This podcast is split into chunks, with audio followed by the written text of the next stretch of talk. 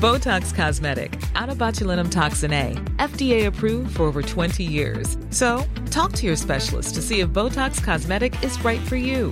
For full prescribing information, including boxed warning, visit BotoxCosmetic.com or call 877-351-0300. Remember to ask for Botox Cosmetic by name. To see for yourself and learn more, visit BotoxCosmetic.com. That's BotoxCosmetic.com.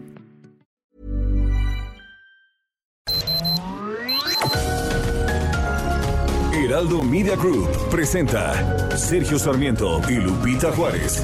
Información veraz y oportuna con un toque personal y humano. Por El Heraldo Radio, donde la H suena y ahora también se escucha.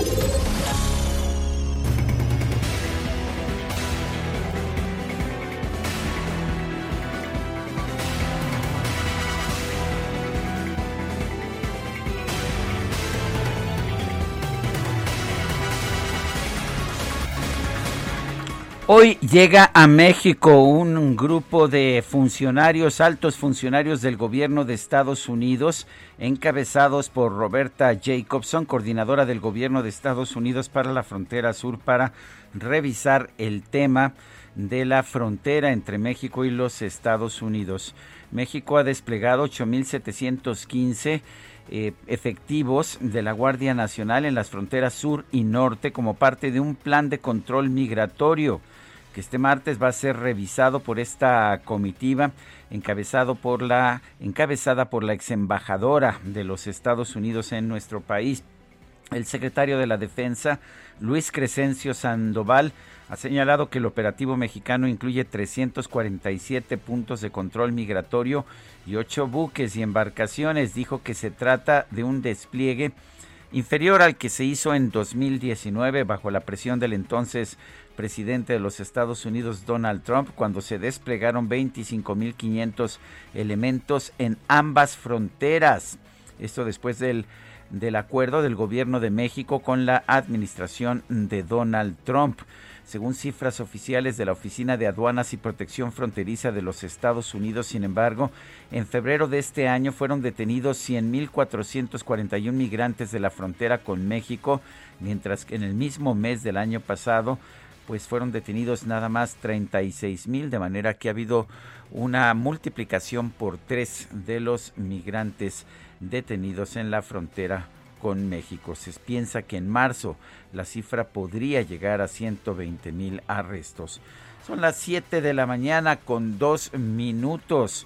Hoy es martes, martes 23 de marzo del 2021. Yo soy Sergio Sarmiento y quiero darle a usted la más cordial bienvenida a El Heraldo Radio.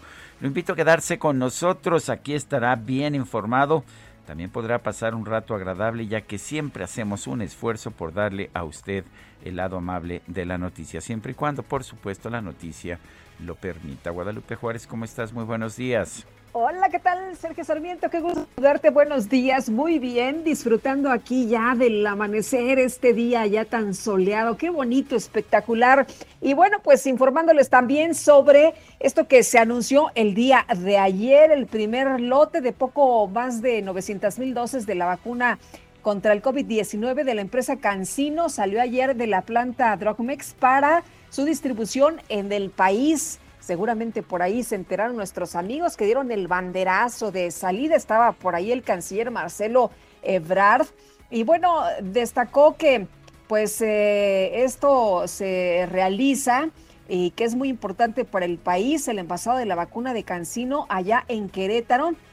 Fíjense que también participó el embajador de China, eh, Xu Xinjiao, la subsecretaria de Relaciones Exteriores Marta Delgado, el director de Birmex Pedro Centeno, entre otros, y sí fue el canciller, porque muchos se preguntan, bueno, ¿y qué pasa con el señor López Gatel? ¿No debería estar en estos eventos? Bueno, pues vaya usted a saber cuál es la situación ahí al interior del gobierno, pero el que va es el canciller Marcelo Ebrard. México compró 35 millones de esta vacuna, de las cuales 4 millones se entregarán entre marzo y abril. La distribución estará a cargo de Birmex. Esto se informó el día de ayer, donde se dio el banderazo de salida del vehículo que traslada este producto. Y bueno, también se destacó que la salida de este lote se da un mes después de haber iniciado el proceso de envasado de la dosis. Así que pues empieza la distribución de vacunas de Cancino envasadas aquí en Querétaro, en nuestro país.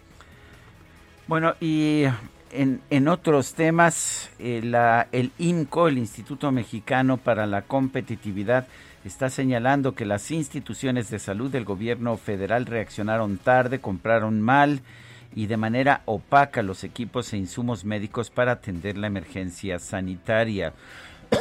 Este, esta institución, el INCO, presentó los resultados de un estudio titulado Un año de compras de emergencia en México, seis propuestas para mejorar. La organización consideró que los dos meses que el país tuvo ventaja al inicio de la pandemia no fueron aprovechados por las autoridades para prever la adquisición de los insumos necesarios. Ese error eh, lo que dice Pablo Montes, coordinador anticorrupción en el instituto, lo volvieron a cometer durante la segunda ola de saturación hospitalaria, pues a pesar de la experiencia previa realizaron compras apresuradas y sin garantizar los mejores precios y condiciones para el Estado. Son las 7 de la mañana con 5 minutos.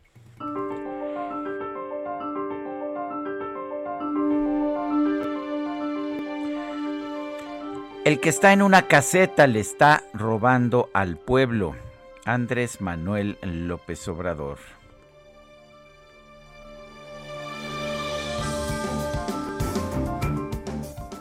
Y las preguntas. Sí, efectivamente nos gusta preguntar, a la mucha gente que nos escucha le gusta responder. Tuvimos ayer una votación muy cerrada. ¿Está usted de acuerdo en que se duplique el monto de la pensión universal para adultos mayores? Nos dijo que sí el 48.5%, que no el 42.9%, quién sabe, 8.6%. Por otra parte, esta mañana ya pregunté en mi cuenta personal de Twitter, arroba Sergio Sarmiento ¿Piensa usted que las empresas que compran electricidad privada están subsidiadas?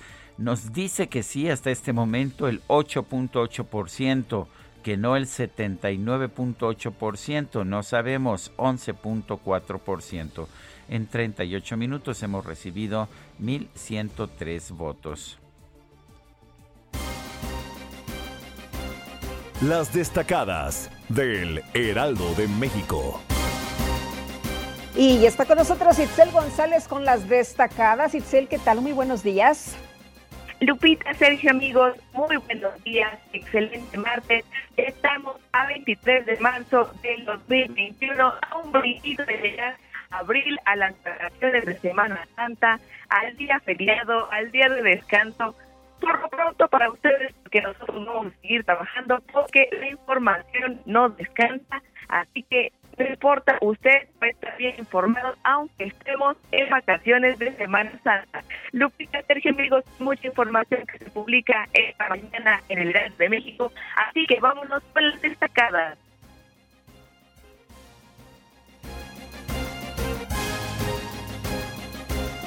No se está escuchando, no se está escuchando bien la voz de, de nuestra compañera. Vamos a ver si en un momento más podemos uh, tenerla de nuevo. Estaba enlazada por vía telefónica. Les recuerdo que estamos transmitiendo eh, de manera remota. En muchos casos, la mitad del equipo se encuentra aquí en la cabina, en las cabinas de transmisión de radio del Heraldo Radio, eh, pero la mitad del equipo todas las semanas eh, transmite desde casa o trabaja desde casa. Guadalupe Juárez está ya en Coajimalpa, en la hermana República de Coajimalpa. Y bueno, Itzel González está transmitiendo desde casa. Usualmente tenemos muy buena recepción con ella, pero ya nuestro equipo está tratando de mejorar. De hecho, ya la tenemos en la línea telefónica. Adelante, Itzel. Lupita, amigos, ahora sí arrancamos con las destacadas del Heraldo de México. Adelante, Itzel. En primera plana, un año después, a pesar de que hoy se cumple un año de que el gobierno federal decretó la Jornada Nacional de Sana Distancia por la pandemia de COVID-19, en México tenemos 198.239 muertos oficiales. País, vacuna anti-COVID. México envasa dosis de cancino. Relaciones Exteriores dio el banderazo de salida a las primeras 900 mil dosis que se preparan en el país, el antígeno a todos los estados y hasta a Latinoamérica. Ciudad de México, vacunación, ahora Coyoacán y Tlalpan. Con tres macrocentros de atención en cada alcaldía, se aplicarán 251.375 dosis a adultos mayores. Estados.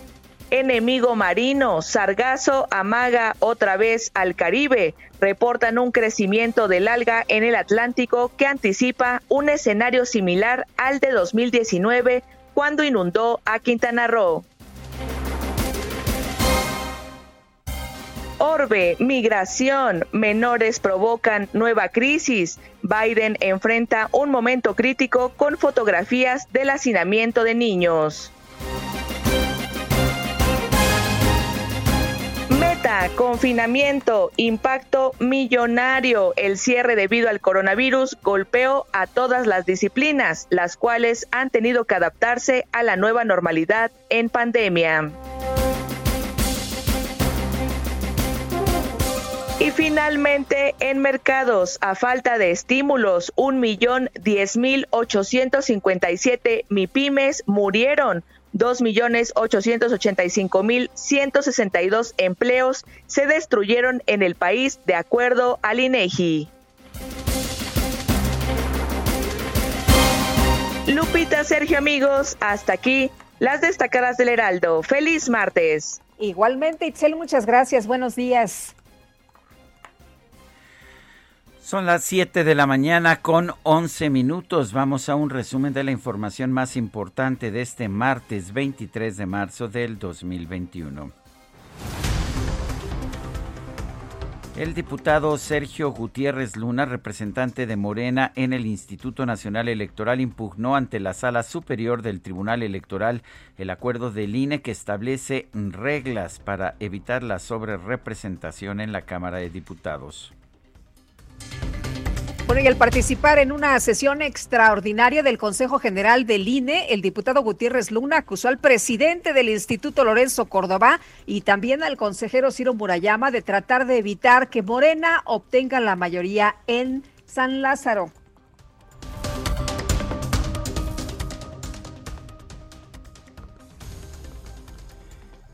Bueno, y el representante del PAN ante el INE, Víctor Hugo Sondón denunció que la bancada de Morena en San Lázaro cuenta con un número de legisladores mayor de lo que la voluntad popular expresó en las urnas. Es claro y sabido que actualmente el partido oficial cuenta en San Lázaro con un número de diputados que no representa lealmente lo que los ciudadanos expresaron en las urnas y que su bancada tiene una conformación que atenta directamente contra la intencionalidad que el elector mexicano expresó en 2018 al estar sobre representada. No es válido que ningún partido o coalición, por medio de argucias legales, distorsione en su provecho el sufragio ciudadano a fin de generar mayorías artificiales con el fin de imponer autoritariamente su visión exclusiva del manejo del país. Por su parte, el consejero presidente Lorenzo Córdoba señaló que el acuerdo para evitar la sobrerepresentación en la Cámara de Diputados determina la forma de proceder del INE y no contiene órdenes para los partidos políticos. A quien se lamente de que este acuerdo llega tarde porque ya se aprobaron las coaliciones. Perdón que lo diga, una cosa no tiene que ver con la otra. En las coaliciones los partidos políticos son libres de postular si quieren a militantes de otros partidos y eso lo estamos respetando en este acuerdo. Pero el tema de RP es otra cosa. Es para, lo, para cómo vamos a asignarle a cada uno de los partidos esas diputaciones de, mayoría de representación proporcional, que por cierto, cada partido presenta aspecto ligado no por su lado, para evitar y para vigilar que se cumpla lo que dice la Constitución, que tampoco ha cambiado ¿eh? respecto al 8%. Dice 8%, no más de 8% desde 1996 y es lo que estamos garantizando con este acuerdo, que vuelvo a insistir, es para cómo va a actuar el Consejo General, no para los partidos. Perdón, no quiero pensar que los partidos aquí estén aquí representados, que han decidido en coalición, hayan construido sus coaliciones para burlar la Constitución. Espero que no. Integrantes del Foro Nacional de Militantes de Morena denunciaron que la dirigencia nacional del partido ha actuado con pragmatismo para decidir de manera unilateral las postulaciones de candidatos que no cumplen con el perfil partidista o que han sido opositores a la cuarta transformación.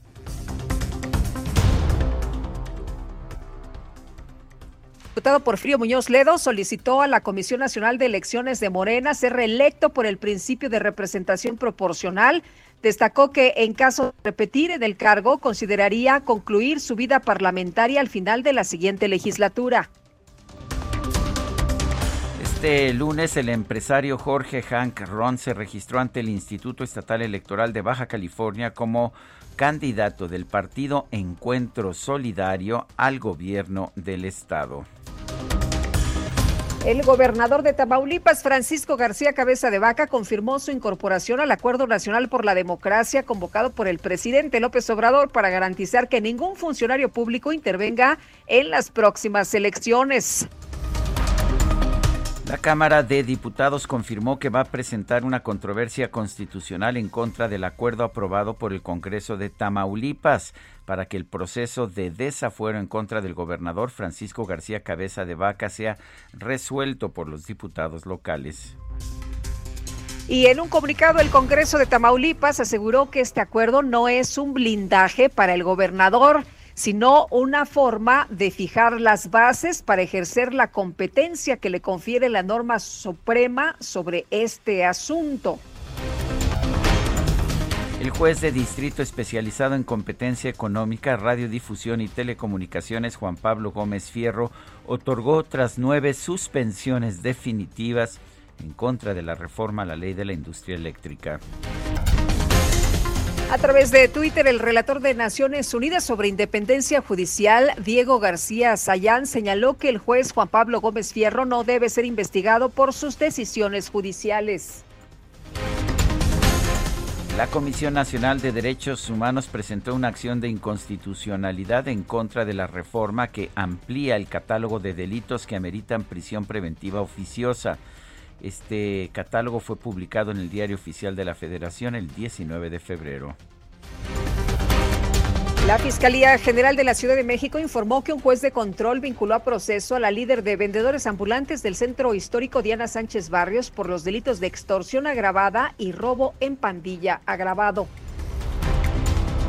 Estudiantes y profesores de la UNAM anunciaron que las facultades de Ciencias, Ingeniería, Arquitectura, Ciencias Políticas, Filosofía y Medicina, así como la FES Zaragoza, la FES Aragón y la ENES Juriquilla, iniciarán paros de actividades para exigir el pago de sueldos atrasados de los maestros.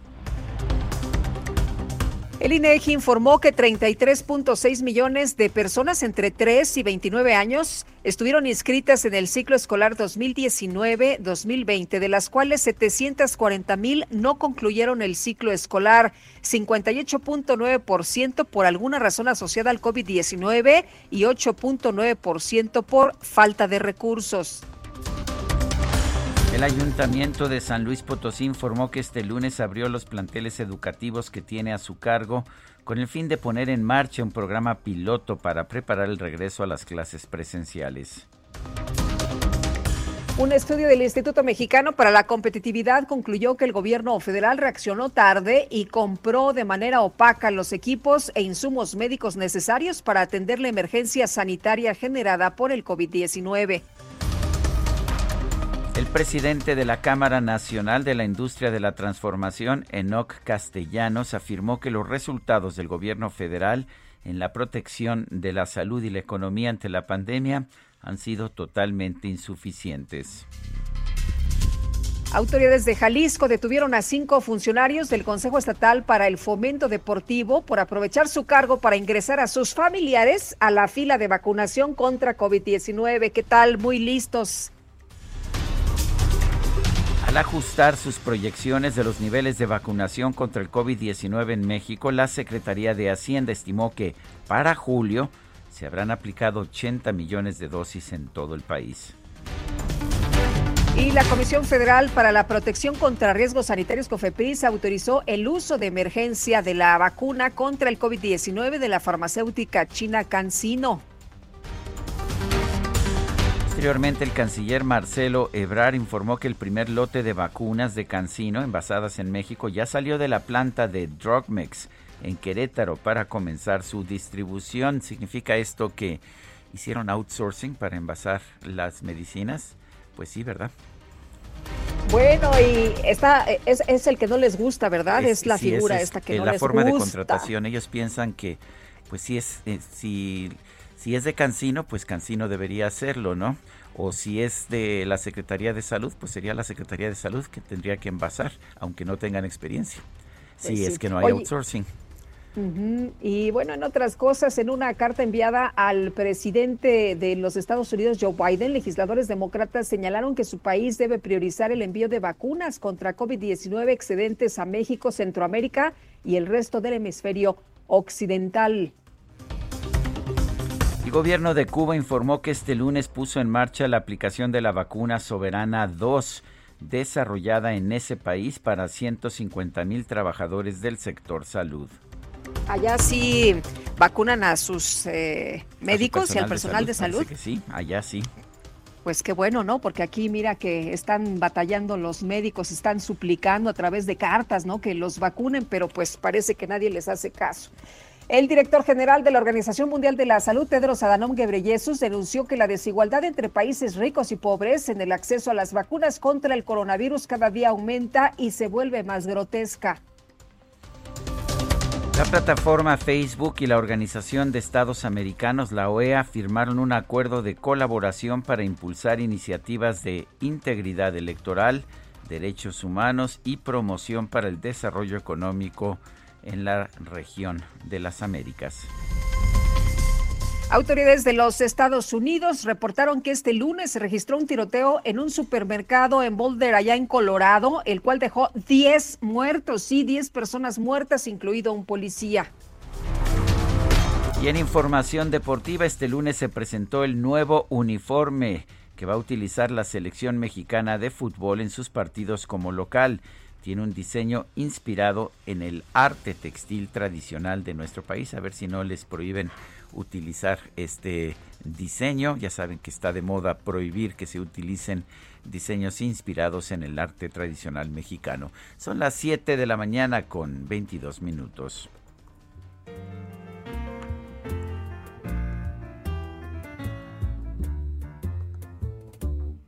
Y aunque tú me has en el abandono, y aunque tú han muerto mi ilusiones. En vez de maldecirte con justo encono, y en mis sueños te como, y en mis sueños te como de bendiciones.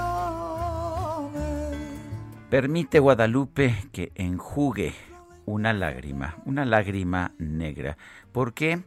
Por todo lo que significa esta canción. Por una parte es una es un son tradicional cubano del trío Matamoros, compuesto por Miguel Matamoros allá por los años 30 del siglo del siglo XX. Por otra parte, el piano lo interpreta Bebo Valdés, uno de los grandes intérpretes de la dinastía musical de la familia Valdés cubana. Y la voz, la voz es de Diego El Cigala, cantante de flamenco que se unió con Bebo Valdés para ofrecernos esta interpretación magistral de lágrimas negras. Me parece que pues es algo que, que nos debe llevar a pues, ¿qué te puedo decir? A festejar la música y la fusión musical, el hecho de que tengamos música de distintos orígenes, de distintas raíces, toda junta, como aquí en Lágrimas Negras. El disco Lágrimas. Oye, fue un gran acierto, ¿eh? Fue un gran acierto esta producción que de hecho se llama Lágrimas Negras. Fue un éxito total. Productor. Así es. En 2002. Y fue una. Conocía yo gente como. Eh, eh, amigos míos muy muy amantes de la música que consideraban que esta era una de las grandes ejecuciones de, las, de los grandes logros de la música universal. Vamos a una pausa, le recuerdo nuestro número para que nos mande mensajes de WhatsApp, es el 552010 9647. Lo dejamos con lágrimas negras.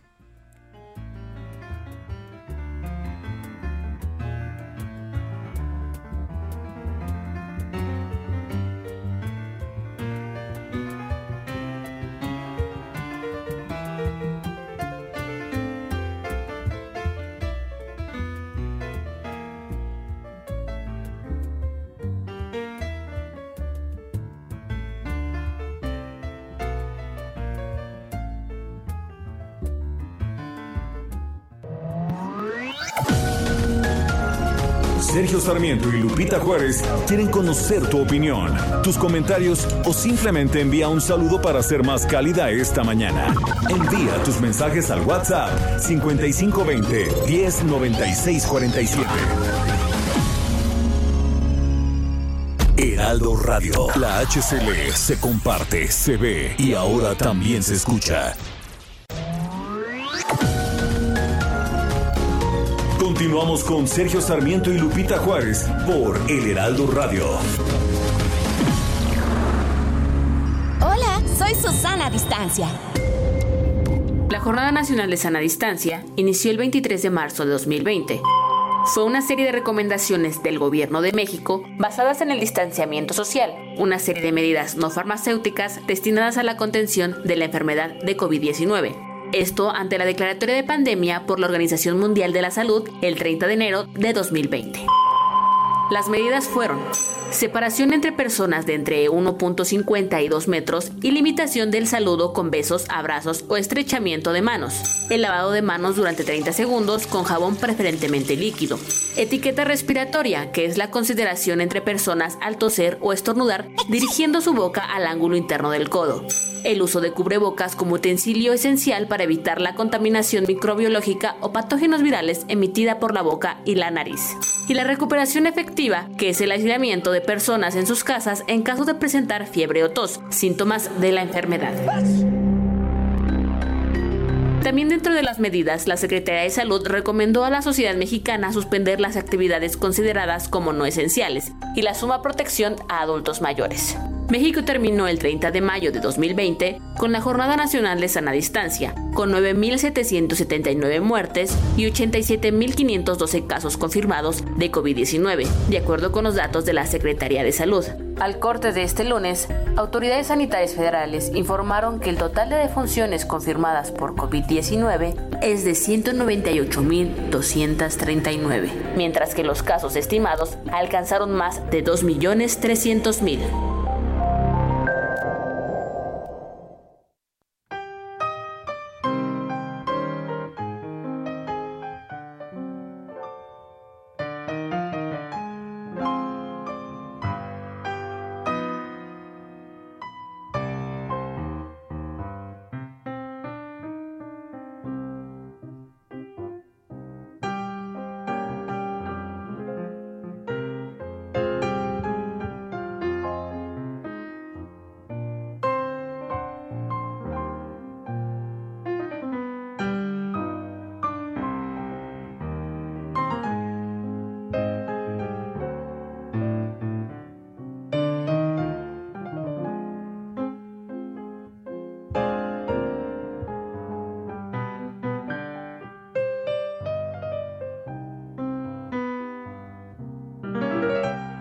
Seguimos escuchando música interpretada por Bebo Valdés, quien falleció en Estocolmo, Suecia, el 22 de marzo de 2013. Allá en Suecia se estableció Bebo Valdés, quien nació en Cuba el 9 de octubre de 1918 y ahí realizó todo su trabajo, bueno, su trabajo de los últimos años.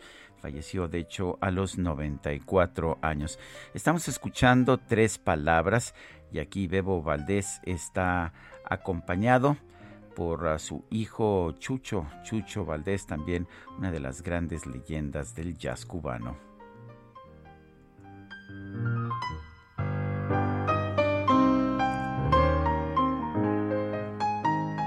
Maravilla y qué bueno que estamos escuchando esta sensacional música el día de hoy. Oye, Amy Shehoa dice, es increíble que un año después sigamos sin exigirles cuentas duras a los dos López por el pésimo manejo de la pandemia en otros países, eh, ya que tanto les gusta comparar, ya hubieran mínimo corrido a Gatel. Ahí están las lápidas. Saludos cariñosos. Y bueno, Gatel esta mañana ha presumido el número de vacunas que ha recibido nuestro país. Él dice que son 9 millones 100 mil 710 vacunas y que, por cierto, el personal de salud pues tiene un 70% ya de segundas dosis. Este lunes Morena impugnó ante el Tribunal Electoral del Poder Judicial de la Federación las reglas aprobadas la semana pasada por el INE, el Instituto Nacional Electoral, para evitar la sobrerepresentación en la Cámara de Diputados. Esto a partir de las elecciones que se van a llevar a cabo el próximo 6 de junio. Tenemos en la línea telefónica a Ciro Murayama, consejero del Instituto Nacional Electoral. Ciro Murayama, buenos días. Gracias por tomar nuestra llamada. Gracias a ustedes, qué gusto estar en su espacio como siempre. A ver, en primer lugar, mucha gente pues daba por hecho que era natural que Morena y sus aliados de la coalición Juntos Haremos Historia tuvieran mayoría absoluta en la Cámara de Diputados después de las elecciones del 2018, porque López Obrador recibió el 53% de los votos, pero esto fue en la elección presidencial.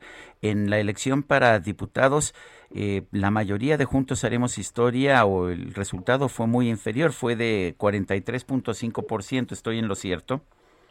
Sí, Sergio, en efecto, eh, quizá porque somos un país muy presidencialista, nos fijamos en el resultado de la elección presidencial y nos parecía normal que entonces eso se tradujera en la elección a la Cámara de Diputados, pero la verdad es que son elecciones diferentes, votamos en boletas distintas y la Constitución señala que ningún partido puede tener más del 8% de diputados respecto al porcentaje de votos que recibe. Esto lo establece desde 1996 en el artículo 54, fracción quinta. De tal manera que si un partido tiene 30% de los votos, no podrá tener más de 38% de los diputados. Eso dice la Constitución. ¿Qué pasó en 2018? Como bien dices, eh, los partidos de esta coalición tuvieron alrededor del 44% de los votos y sin embargo recibieron el 62% de los diputados. Esto ya había ocurrido en 2015. Esta sobrerepresentación por encima del límite constitucional había beneficiado también al PRI y al Verde, que tuvieron nueve diputados más, un 1.7% adicional por encima del límite constitucional de 8%, había ocurrido en 2012 de manera casi imperceptible también por la coalición del PRI y del Verde, con un diputado nada más. El INE lo que está haciendo este año es, antes de que sean las elecciones, acordar la manera en que se evitará que esta violación a la Constitución se concrete. Esto ha pasado porque las coaliciones electorales han permitido ciertas estrategias políticas para darle la vuelta a la Constitución que consiste en lo siguiente, los partidos más votados suelen colocar eh, candidaturas ganadores en distritos que le atribuyen vía convenio de coalición, aunque la gente vote por el partido A mayoritariamente, el triunfo en el convenio de coalición se le atribuye al partido B o C, que son partidos menos votados. De esta manera, el partido que consiguió los sufragios por el que salió a votar la gente parecería que no ganó los distritos, sino que los ganaron sus socios, y con eso el partido más votado puede ir a recibir más diputados de representación proporcional. Este ha sido el mecanismo por el cual distintos partidos en distintos momentos se han beneficiado y han obtenido un número de diputados que no corresponde con la votación que le dio la gente en las urnas. Para garantizar que la voluntad popular se refleje de la mejor manera en la conformación de la Cámara de Diputados es que el INE tomó el viernes el acuerdo de eh, traducir votos en escaños de manera nítida. Se va a verificar que cuando un candidato resulte postulado por una coalición, eh, si está militando esa persona en un partido, pues el triunfo se reconozca ese partido. O ahora que hay reelección, si resulta reelecto un diputado que ha estado en un grupo parlamentario, pues que no se quiera presentar como de otro grupo parlamentario, es decir, que se acabe la simulación y que no se oculten los triunfos. Esto no debería de inquietar a nadie, porque lo que estamos diciendo es la gente va a salir a votar y conforme vote la gente, así va a quedar la Cámara de Diputados. Que alguien se sienta eh, agraviado por una regla que evita que haga trampa, pues es casi confesión de parte de que se estaba preparando una trampa. A mí me Oye, Ciro, pero, pero el, el argumento de, de, los morenistas que están muy enojados y que se lanzaron con todo contra ustedes, los consejeros, dicen que están inventando reglas en el INE, ¿no? Que el INE no quiere que Morena tenga mayoría. No, es que el INE no está a favor o en contra de que haya alguna mayoría si la gente sale a votar mayoritariamente por un partido, ese partido tendrá mayoría. Lo que no vamos a permitir es que se construyan mayorías artificiales que castiguen el voto de otras personas, porque siempre que hay sobrerepresentación, hay subrepresentación.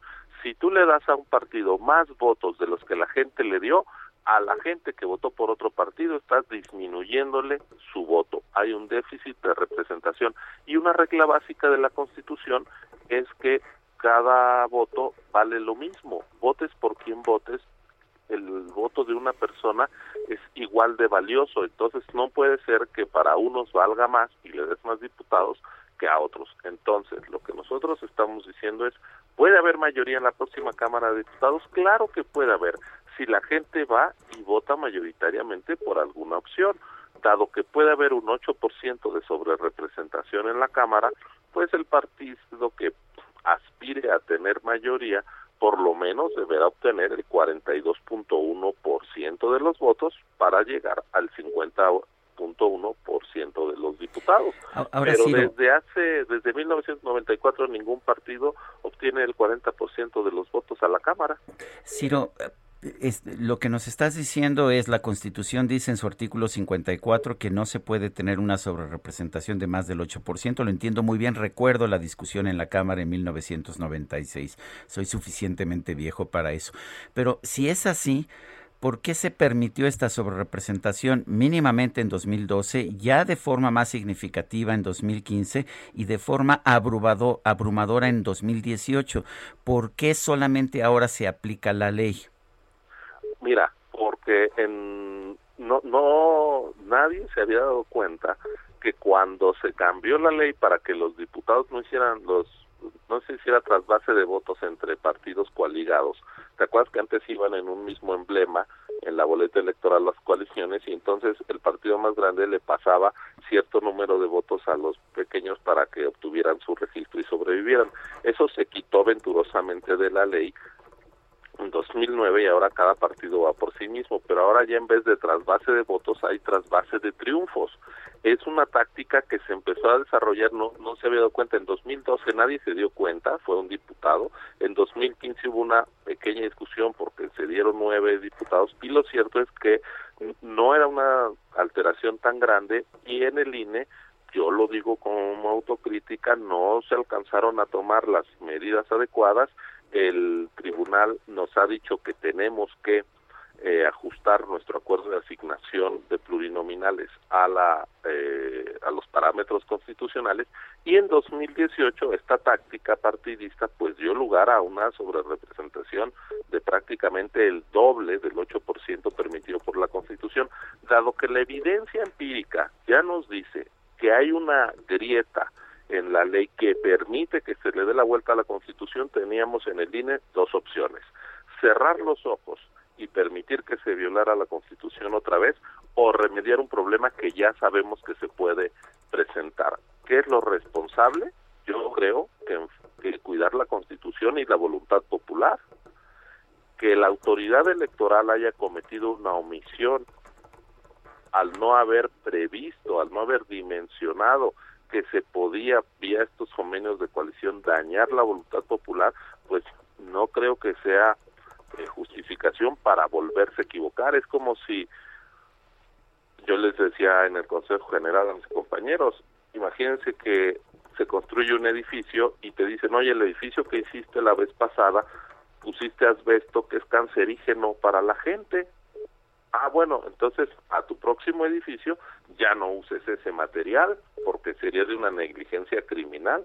Bueno, en la siguiente elección, ya que vimos que hubo una medida que permitió violar la Constitución, a la siguiente vamos a corregir, por favor, por, porque tenemos que hacer valer la Constitución y porque no es correcto que sea el partido que sea, porque a veces fue el PRI, después resultaron otros, eh, tenga estrategias para eh, darle la vuelta a la Constitución y conseguir diputados que la voluntad popular no le da en las urnas. Es una regla democrática básica lo que estamos defendiendo.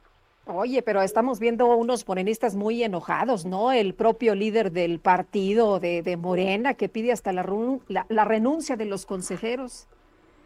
Bueno, yo creo que esas son estrategias políticas y uno como árbitro sabe que hay algunos jugadores que van a protestar su actuación a lo largo del partido, pero eso no te debe distraer.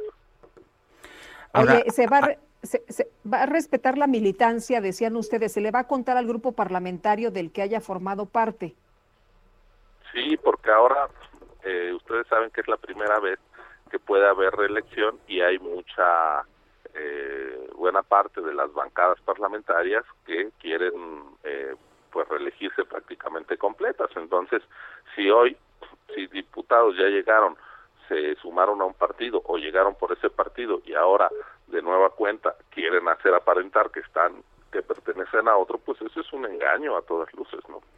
Ahora, eh, Ciro, hay un tema que quizás es más cuestionable. Lo que dice Morena también es que están cambiando las reglas al cuarto para las doce. Faltan eh, menos de tres meses para que se lleve a cabo la elección y hay también un principio constitucional que señala que esto no se puede hacer, que no se pueden cambiar las reglas una vez iniciado el proceso.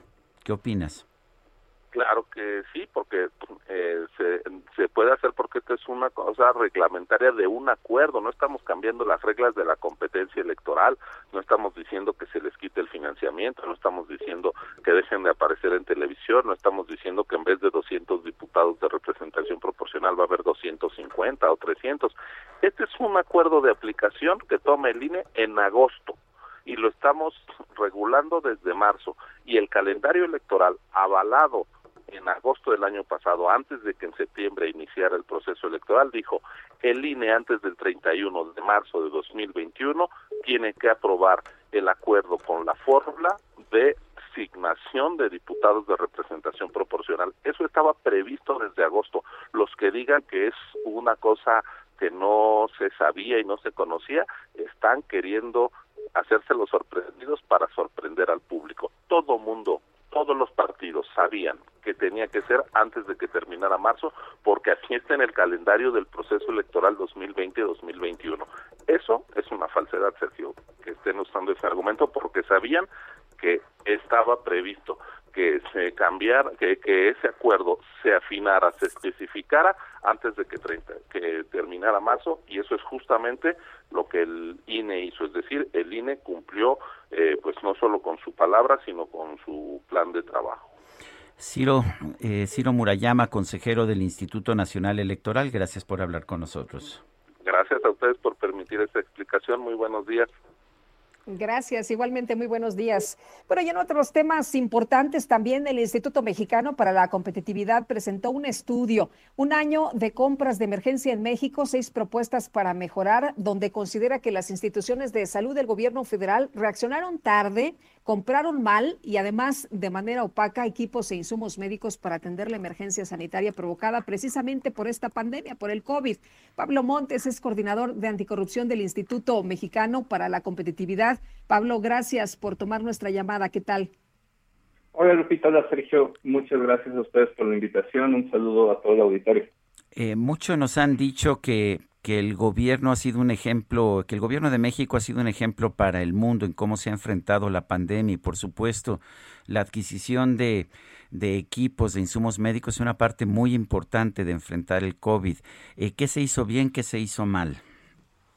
Eh, pues mira, Sergio, los datos muestran que el gobierno no se preparó, reaccionó tarde eh, para adquirir estos insumos tan importantes para atender pacientes, pero también para proteger a personal médico.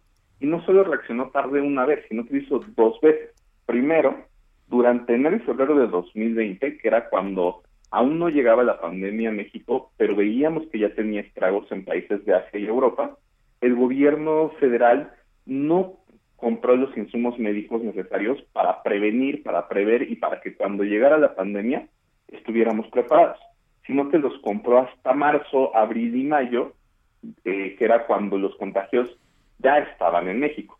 Y después, ante un previsible repunte de casos en diciembre, todos hablamos de la segunda ola desde junio a julio, el gobierno federal no compró o, bajó muchísimo el gasto de insumos médicos para atención de la pandemia durante septiembre, octubre y noviembre. Y ya en diciembre, cuando nos llegó el, pico más alto de todo el año, se empezaron a comprar de nuevo estos insumos médicos. Entonces, primero fueron tardías, ¿no? Y además de eso, han sido opacas y con irregularidades. No pudimos encontrar el destino de más de 4 mil millones de pesos gastados eh, por varias dependencias para atender la pandemia porque no hay documentación, no hay acceso en Compranet, no hay acceso a una plataforma nacional de transparencia a los contratos, a los documentos que nos digan en qué y cómo se gastaron estos cuatro mil millones de pesos. Y además encontramos también eh, compras con irregularidades preocupantes. Eh, por ejemplo, la compra de medicamentos a empresas de transporte y a empresas de muebles.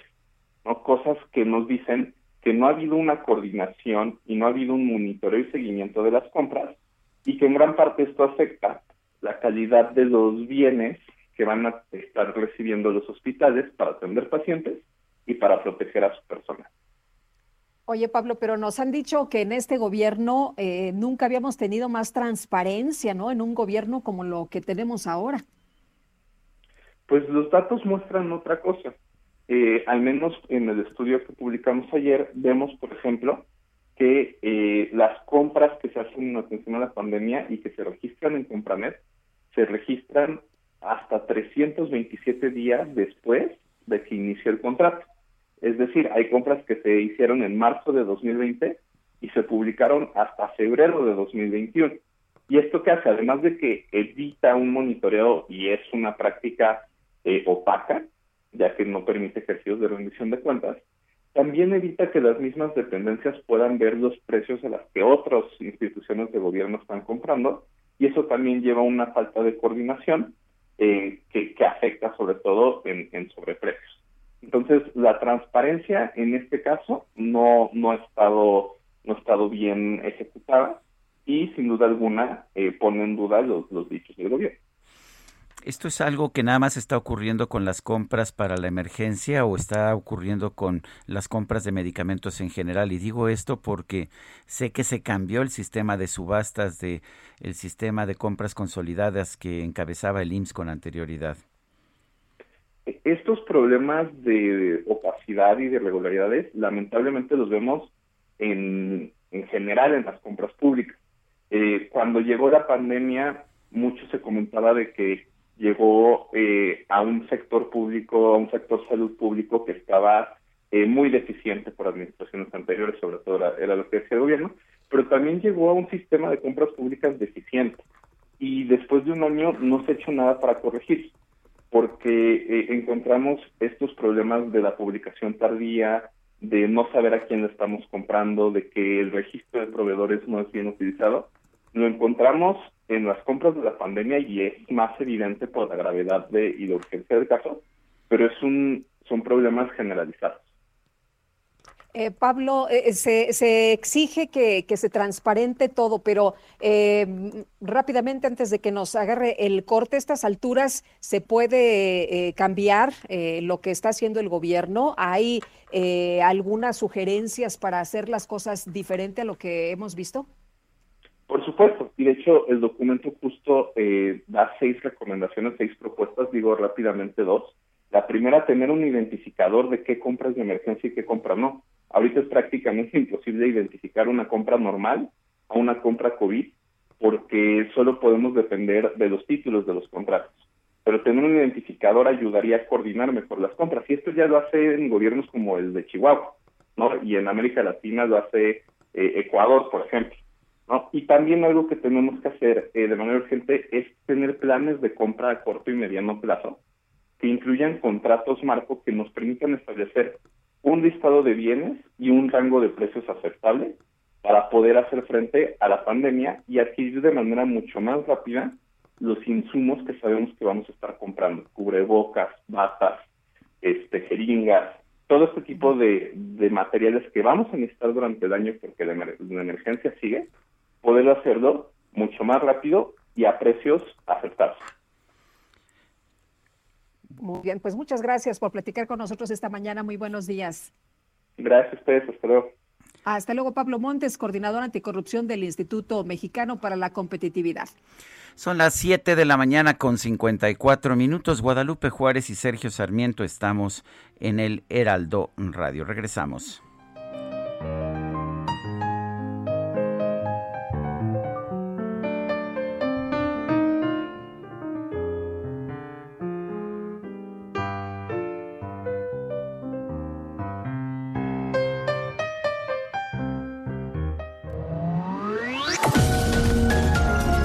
Sergio Sarmiento y Lupita Juárez quieren conocer tu opinión, tus comentarios o simplemente envía un saludo para ser más cálida esta mañana.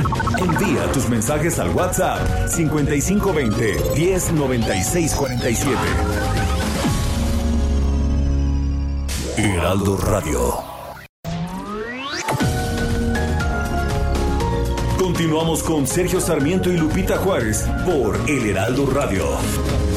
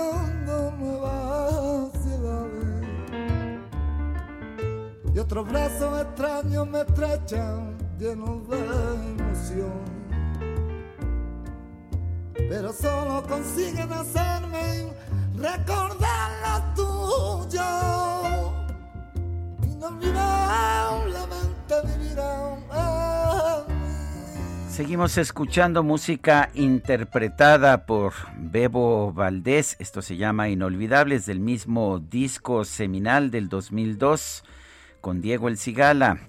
Lágrimas Negras. La canción se llama Inolvidable. Escuche usted el piano de Bebo Valdés, el maestro del jazz cubano.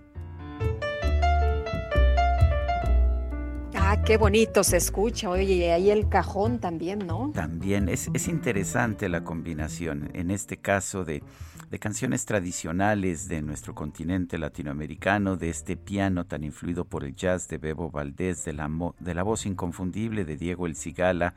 Bueno, es, este es uno de los discos producido por Fernando Trueba que se consideran seminales, que se consideran más influyentes al inicio del siglo XXI.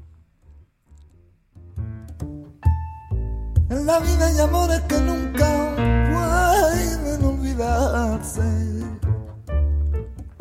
imborrable momento que siempre guarda. Bueno, y vámonos a los mensajes con esta música deliciosa que estamos disfrutando esta mañana. Lupita, Sergio, buenos días. Quiero comentarles sobre la vacunación en NESA. A mí me tocó vacunarme en las instalaciones de FES Aragón y por favor felicitar a Hugo de la Rosa por el buen manejo de la logística y la buena atención que están dando. Muchas gracias, nos dice la señora Lara. Pues en algunos casos, la verdad es que la logística fue muy buena. En otros ya hemos reportado que fue malísima, ¿no? Tres, cuatro horas en algunos casos la gente se quedó toda la noche ahí a esperar la vacunación. Este fin de semana un relajo por allá en Jalisco con la aplicación de las vacunas en Guadalajara, pero pues hay gente que sí ha experimentado una muy, muy buena logística y en 40 minutos nos han dicho pues salieron con todo y el trámite y la vacuna y la recuperación. Este viernes me tocó ver la fila es en automóviles, una fila kilométrica, muchos kilómetros allá en Acapulco de personas que estaban esperando la vacunación para personas de la tercera edad que se iba a aplicar en los estacionamientos del Hotel Mundo Imperial. Impresionante. Deben haber estado cinco o seis horas en sus vehículos, apagaban los vehículos, los viejitos trataban de pues ahora sí que de ventilarse lo mejor posible, pero fue eh, realmente impresionante lo que vi. Bueno, son las 8 de la mañana con 3 minutos. Vamos al clima. El pronóstico del tiempo. Sergio Sarmiento y Lupita Juárez. Saite Núñez, meteoróloga del Servicio Meteorológico Nacional de la Conagua. ¿Cómo estás? Buenos días. Hola, ¿qué tal, Sergio Lupito? Buenos días, los saludo con gusto desde el Servicio Meteorológico Nacional de la Conagua. Y les comento que el día de hoy se conmemora el Día Meteorológico Mundial con el con el lema El océano, nuestro clima y nuestro tiempo. También pues les informa el pronóstico del tiempo para este día. El frente número 44 se extiende sobre el norte y noreste del país. Este va a interaccionar con un canal de baja presión, lo que ocasionará rachas fuertes de viento de 60 a 70 kilómetros por hora sobre los estados de Coahuila, Nuevo León y Tamaulipas, además de lluvias aisladas en el estado de Tamaulipas. Por otra parte, hacia la tarde estamos pronosticando intervalos de chubascos acompañados con descargas eléctricas en los estados de Oaxaca y Chiapas. Asimismo, se mantiene el sistema de alta presión en niveles medios de la atmósfera, lo que mantendrá por la tarde un ambiente caluroso a muy caluroso sobre los estados del occidente, oriente, centro y sur y sureste del país, con, con, temperaturas máximas que oscilarán entre los 40 y 45 grados Celsius, especialmente en el estado de Michoacán y Guerrero. Por otra parte, les comento que hacia la noche un nuevo frente frío ingresará al noroeste de México.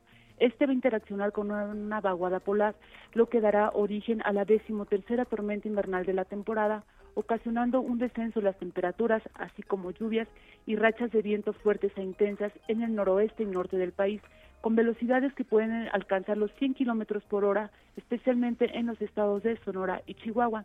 Además, también estos sistemas van a ocasionar la probabilidad de caída de nieve o aguanieve en las zonas montañosas de Baja California. Además, ya hacia la tarde y noche estos efectos se van a extender hacia las zonas de montaña de Sonora y Chihuahua. Mientras que aquí en la Ciudad de México el cielo durante el día estará despejado con nubosidad dispersa hacia horas de la tarde sin lluvia tanto en la Ciudad de México como en el Estado de México. Para esta tarde estamos pronosticando una temperatura máxima que oscilará entre los 28 y 30 grados Celsius y para mañana una mínima al amanecer de 8 a 10 grados Celsius mientras que para la capital del Estado de México, la temperatura máxima que estamos pronosticando para esta tarde oscilará entre los 25 y 27 grados Celsius y una temperatura mínima que estará el día de mañana al amanecer entre 1 y 3 grados Celsius. Esta es información, Sergio y Lupita. Muy bien, Saite Núñez, gracias. Hasta luego, buen día. Buenos días y vámonos ahora con Mónica Reyes. Buenos días, qué gusto, qué gusto esta mañana saludar los amigos del Heraldo Radio y muchísimas gracias Sergio Sarmiento y Lupita Juárez por el espacio. Y saben que si se trata de, de amor, de placer, de relaciones íntimas, no importa la hora del día, siempre hay, hay que estarnos dando cariñitos y que dure, ¿no es así mi querida Dina Marín? ¿Cómo ves a esta hora? Moni, por supuesto, despertar motivados con una sonrisa, sentirnos deseados, es muy importante. 800 mil. Tengan ya este teléfono en sus contactos. Es el teléfono de la salud, del placer y de la motivación. Eh, hay un lanzamiento a nivel mundial que yo vengo a compartir. A veces por falta de información no tomamos buenas decisiones. Ahorita, eh, a nivel mundial, este suplemento alimenticio nos da la posibilidad de recuperar nuestra vida sexual a cualquier edad, de volverla más intensa, con más potencia y muchísimo más vigor. Y esto nos interesa a hombres y a mujeres, porque para las mujeres es un autorregalo. En el pasado había productos como las pastillas azules que lograron aumentar a nivel mundial el 28% en la práctica sexual, eh, pues porque nos daban ya la posibilidad de tener este vigor y esta potencia.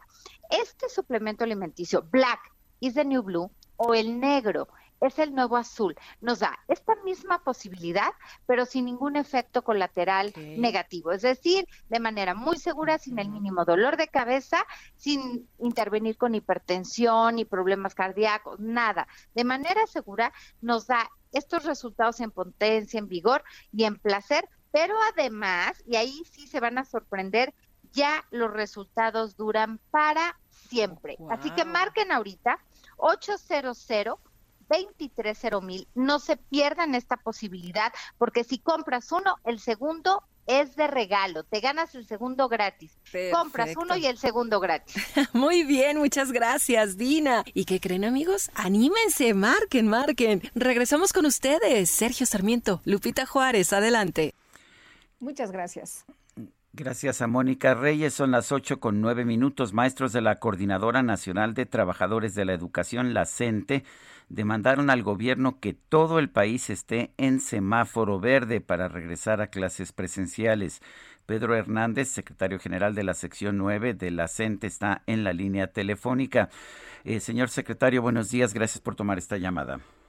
Buenos días, Sergio. Buenos días, Lupita. Gracias por el espacio. Gracias. Buenos días, maestro. Eh, en otros países del mundo, eh, de hecho, las clases se han mantenido o en algunos casos han regresado eh, las escuelas públicas a operar a pesar de que no hay condiciones de semáforo verde. ¿Por qué en México habría que esperar hasta, hasta que haya un semáforo verde en todo el país, además?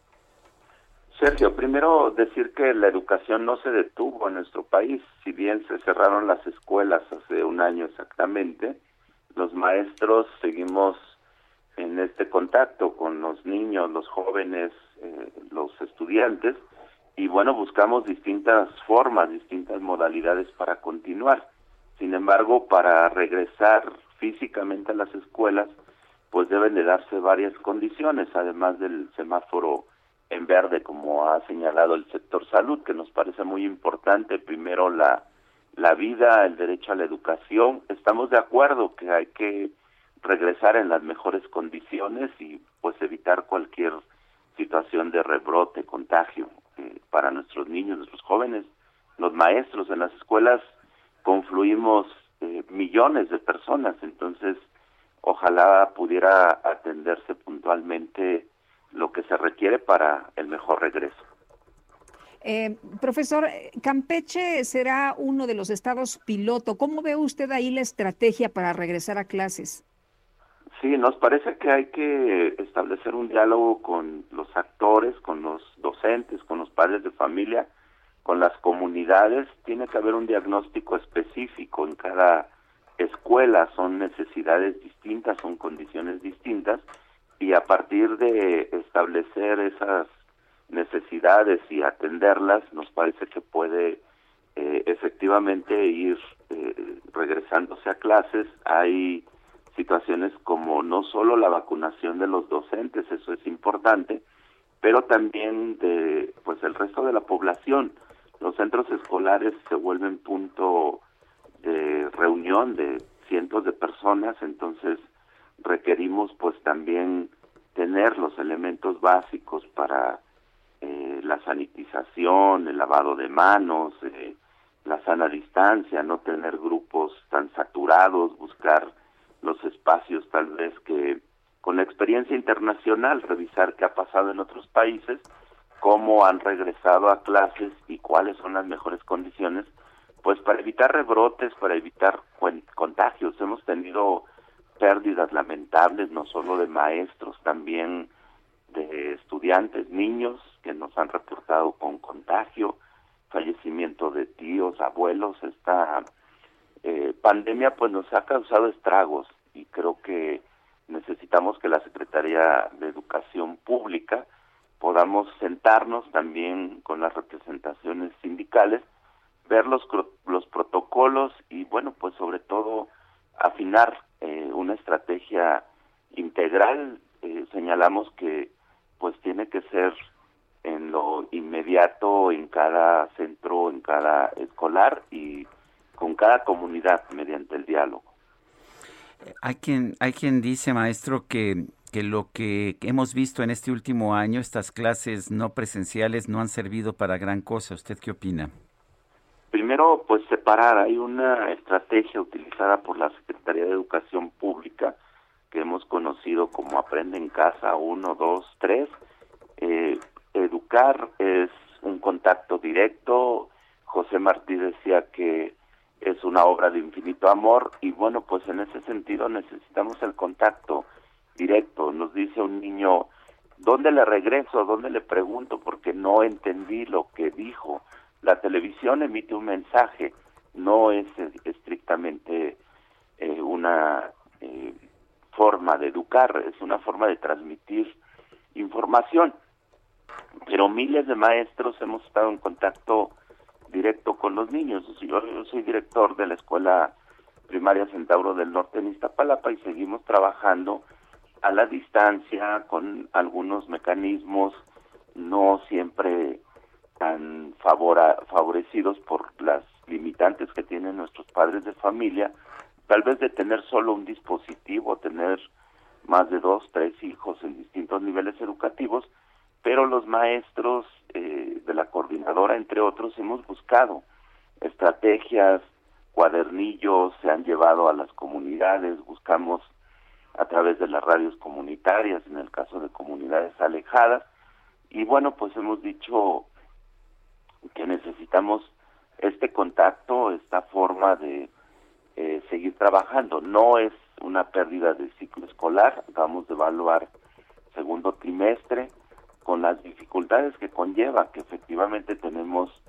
estudiantes que no logran conectarse por la falta sobre todo de recursos.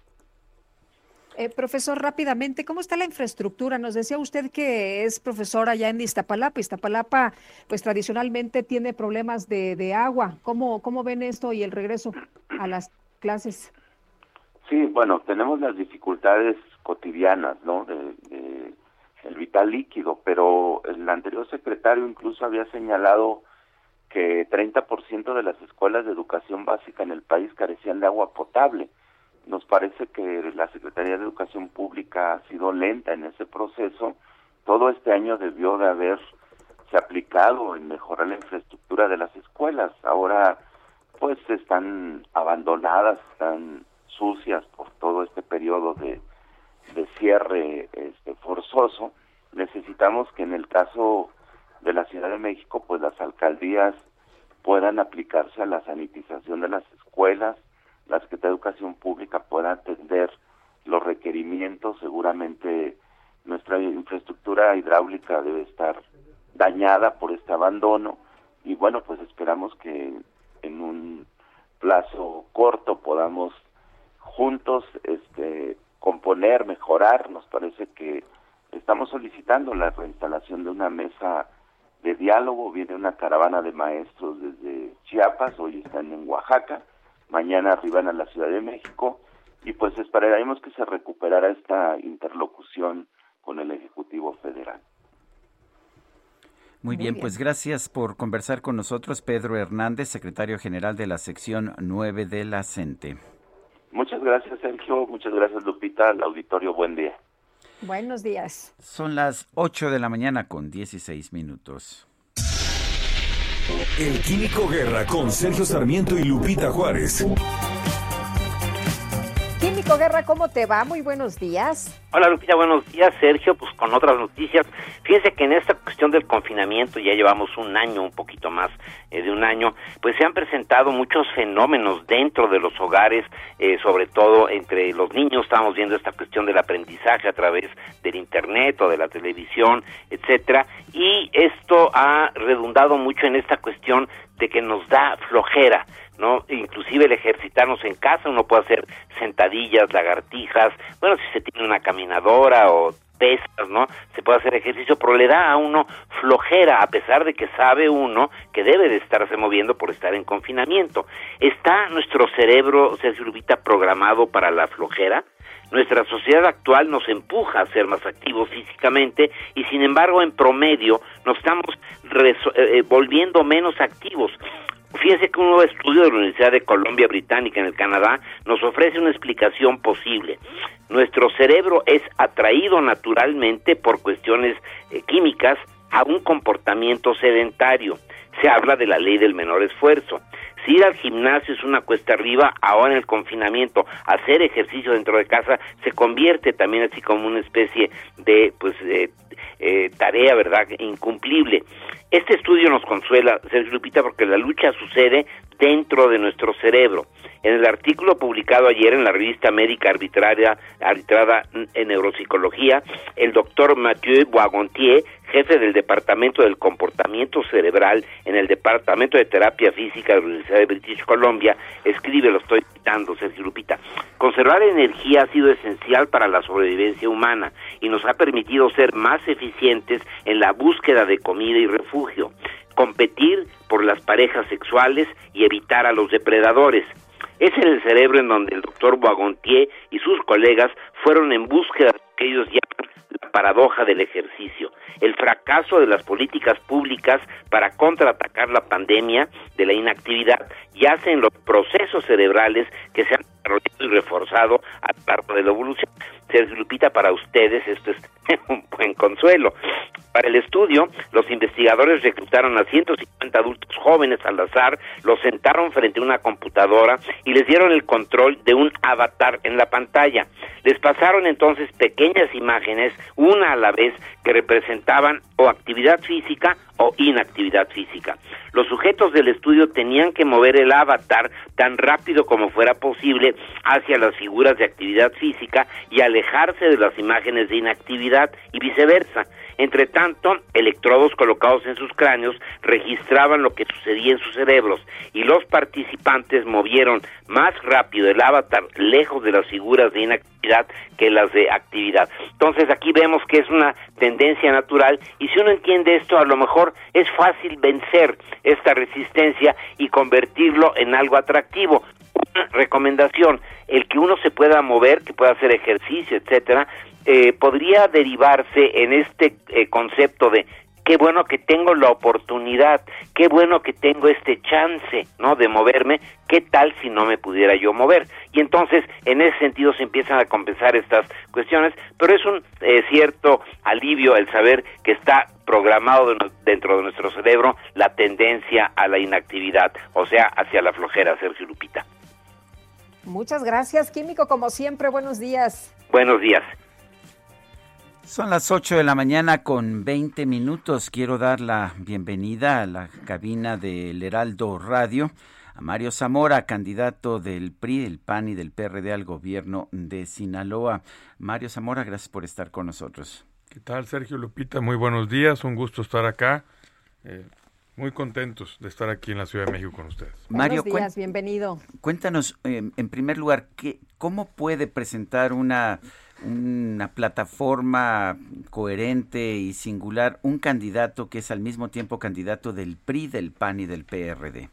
Mira, es muy sencillo, Sergio. La verdad que la razón por la que nos unimos, estos tres partidos, los tres partidos más importantes de México, fue porque hicimos lo que hacía mucho tiempo no hacían en los partidos, escuchar a la gente común, escuchar a la gente que no milita en un partido, que dicho sea de paso, son la mayoría. Y nos dijeron, júntense, júntense para, para no irnos al hoyo, júntense para defender lo que somos los sinaloenses. ¿Y qué somos los sinaloenses principalmente, Sergio? Somos eh, gente de campo, somos agricultores, campesinos, pescadores, acuacultores, somos mujeres, somos jóvenes emprendedores que sienten y que hemos sentido que nos están dando la espalda y que tenemos que defender lo que somos. Adelante, Lupita. Eh, Sí, gracias. Eh, Mario, ¿cómo, ¿cómo te fue este fin de semana por allá en Abolato, en Angostura, Guasave? ¿Qué te dice la gente, las estructuras? ¿Qué es lo que expresan? ¿Qué es lo que quieren? Fíjate que, debo decirte, no quiero que suene trillado, pero muy bien.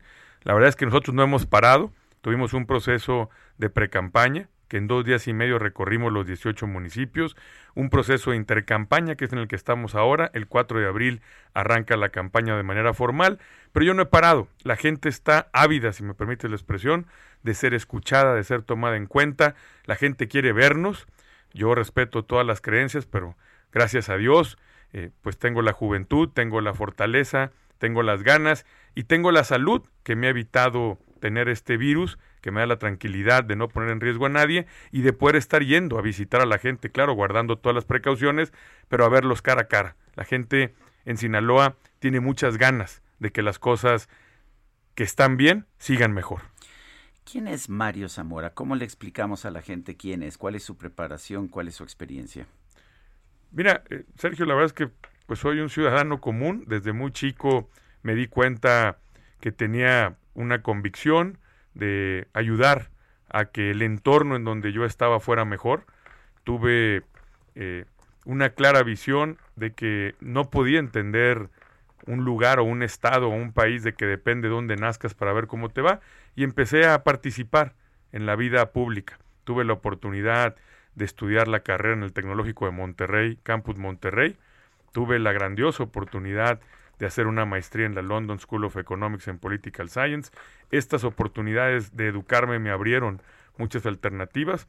He trabajado en el sector público, en la Secretaría de Hacienda, en el Gobierno del Estado, en la Secretaría de Finanzas, en la Secretaría de Desarrollo Económico. Me tocó el inicio de en su momento la financiera rural, que fue tan importante para Sinaloa. Llegué a ser director de la Financiera Nacional de Desarrollo. Trabajé en Sede Sol, una de mis mayores satisfacciones haber recorrido el estado atendiendo y conociendo a quien más lo necesita. La verdad es que, pues sí, ya son varios años en el servicio público y debo decirlo, todas, todos estos años, ahí está mi hoja de vida, sin ningún escándalo, sin ninguna tacha, sin nada que tenga que ver el tema de corrupción o mal manejo de recursos. Mario Zamora Gastelum, gracias por hablar con nosotros. Ya tenemos que ir nosotros a un corte, un corte comercial a nivel nacional. Guadalupe Juárez y Sergio Sarmiento estamos en el Heraldo Radio.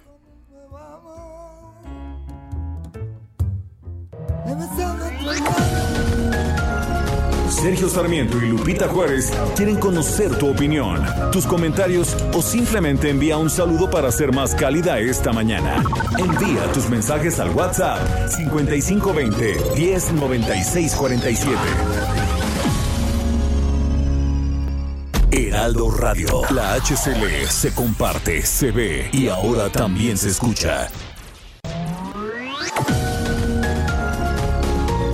Continuamos con Sergio Sarmiento y Lupita Juárez por El Heraldo Radio.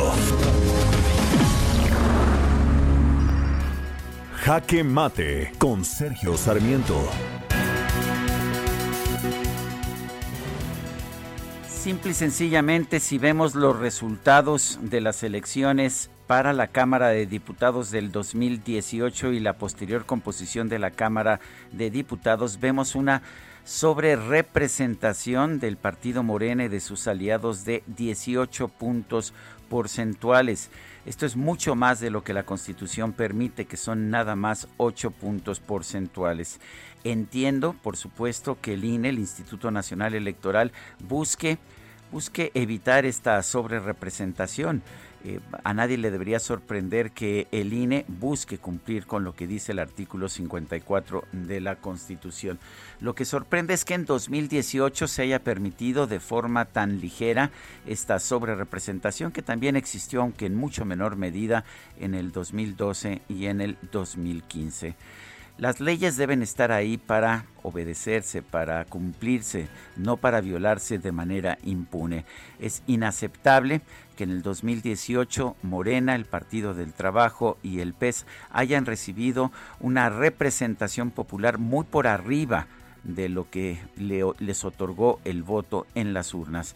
Es importante que ahora esto se, se controle y que finalmente los partidos que tengan una mayor representación en la Cámara de Diputados sean los que han tenido efectivamente una mayor votación en las urnas. Yo soy Sergio Sarmiento y lo invito a reflexionar. Reporte Metro con Palmira Silva. Hola Palmira, ¿qué tal? Buenos días. Sergio, un saludo a su auditorio. Les informo que hasta ahora se registra afluencia alta y un intervalo aproximado de paso entre trenes de 4 minutos en las líneas 7, 8, 12 y B y de 5 minutos en las líneas 1, 2, 3 y A. Les recordamos que a partir del 27 de marzo al 11 de abril, las estaciones Pantitlán, Puebla y Ciudad Deportiva de Línea 9 permanecerán cerradas por trabajos de mantenimiento en vías. Les recomendamos ir planificando su viaje y tomar previsiones. No bajemos la guardia, recuerden que el uso de cubrebocas es obligatorio al viajar en la red. Esta es información por el momento, que tengan un excelente martes. Igualmente, buenos días también para ti. Gracias, hasta luego.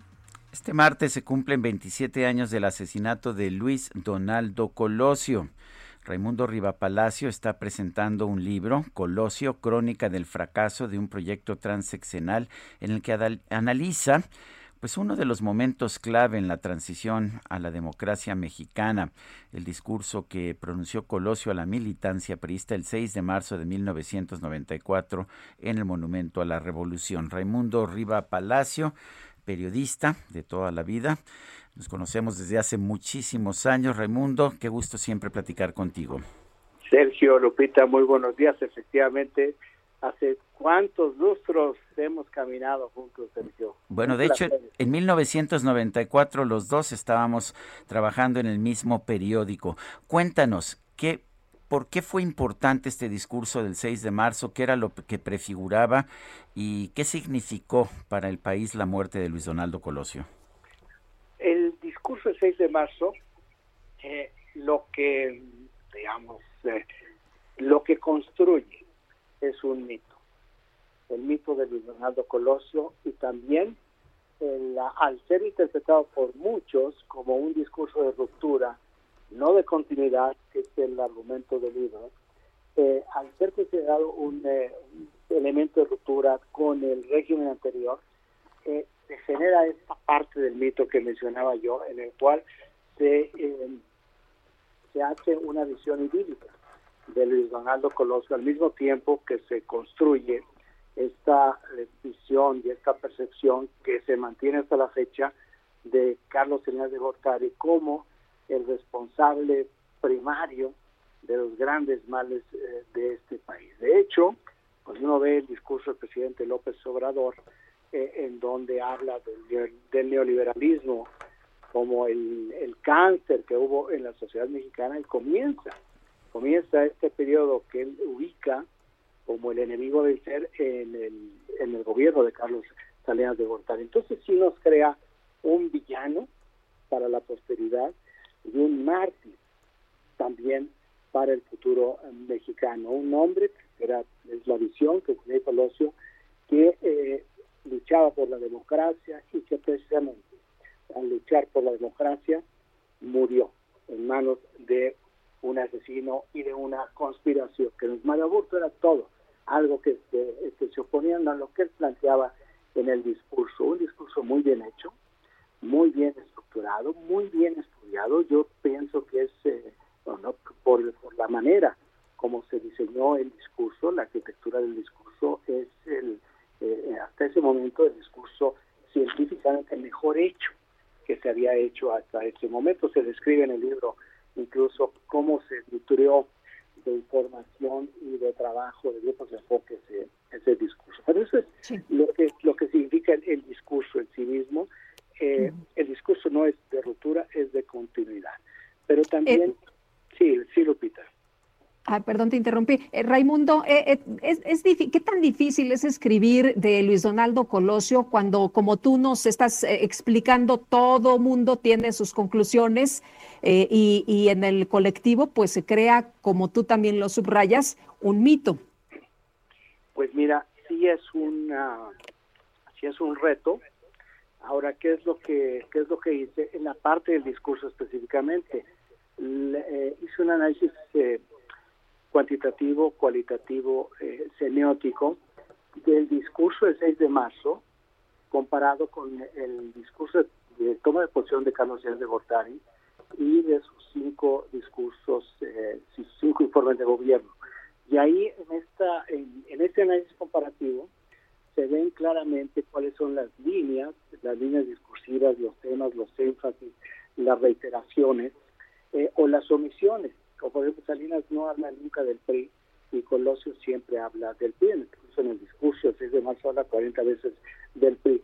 Pero no solamente esto, eh, Lupita, porque creo que la pregunta es realmente importante y muy pertinente, sino que yo se incluyen los anexos del, libro, porque son varios anexos, lo que se incluye es esta base de datos, todo este análisis eh, cuantitativo eh, y cualitativo de, la, de los discursos, de tal manera que cualquier persona interesada, tanto para, eh, para revisar y llegar a su propia interpretación, para refutar, para conseguir, para encontrar otra, otra lectura a propio discurso, pues puede recurrir a esta misma información.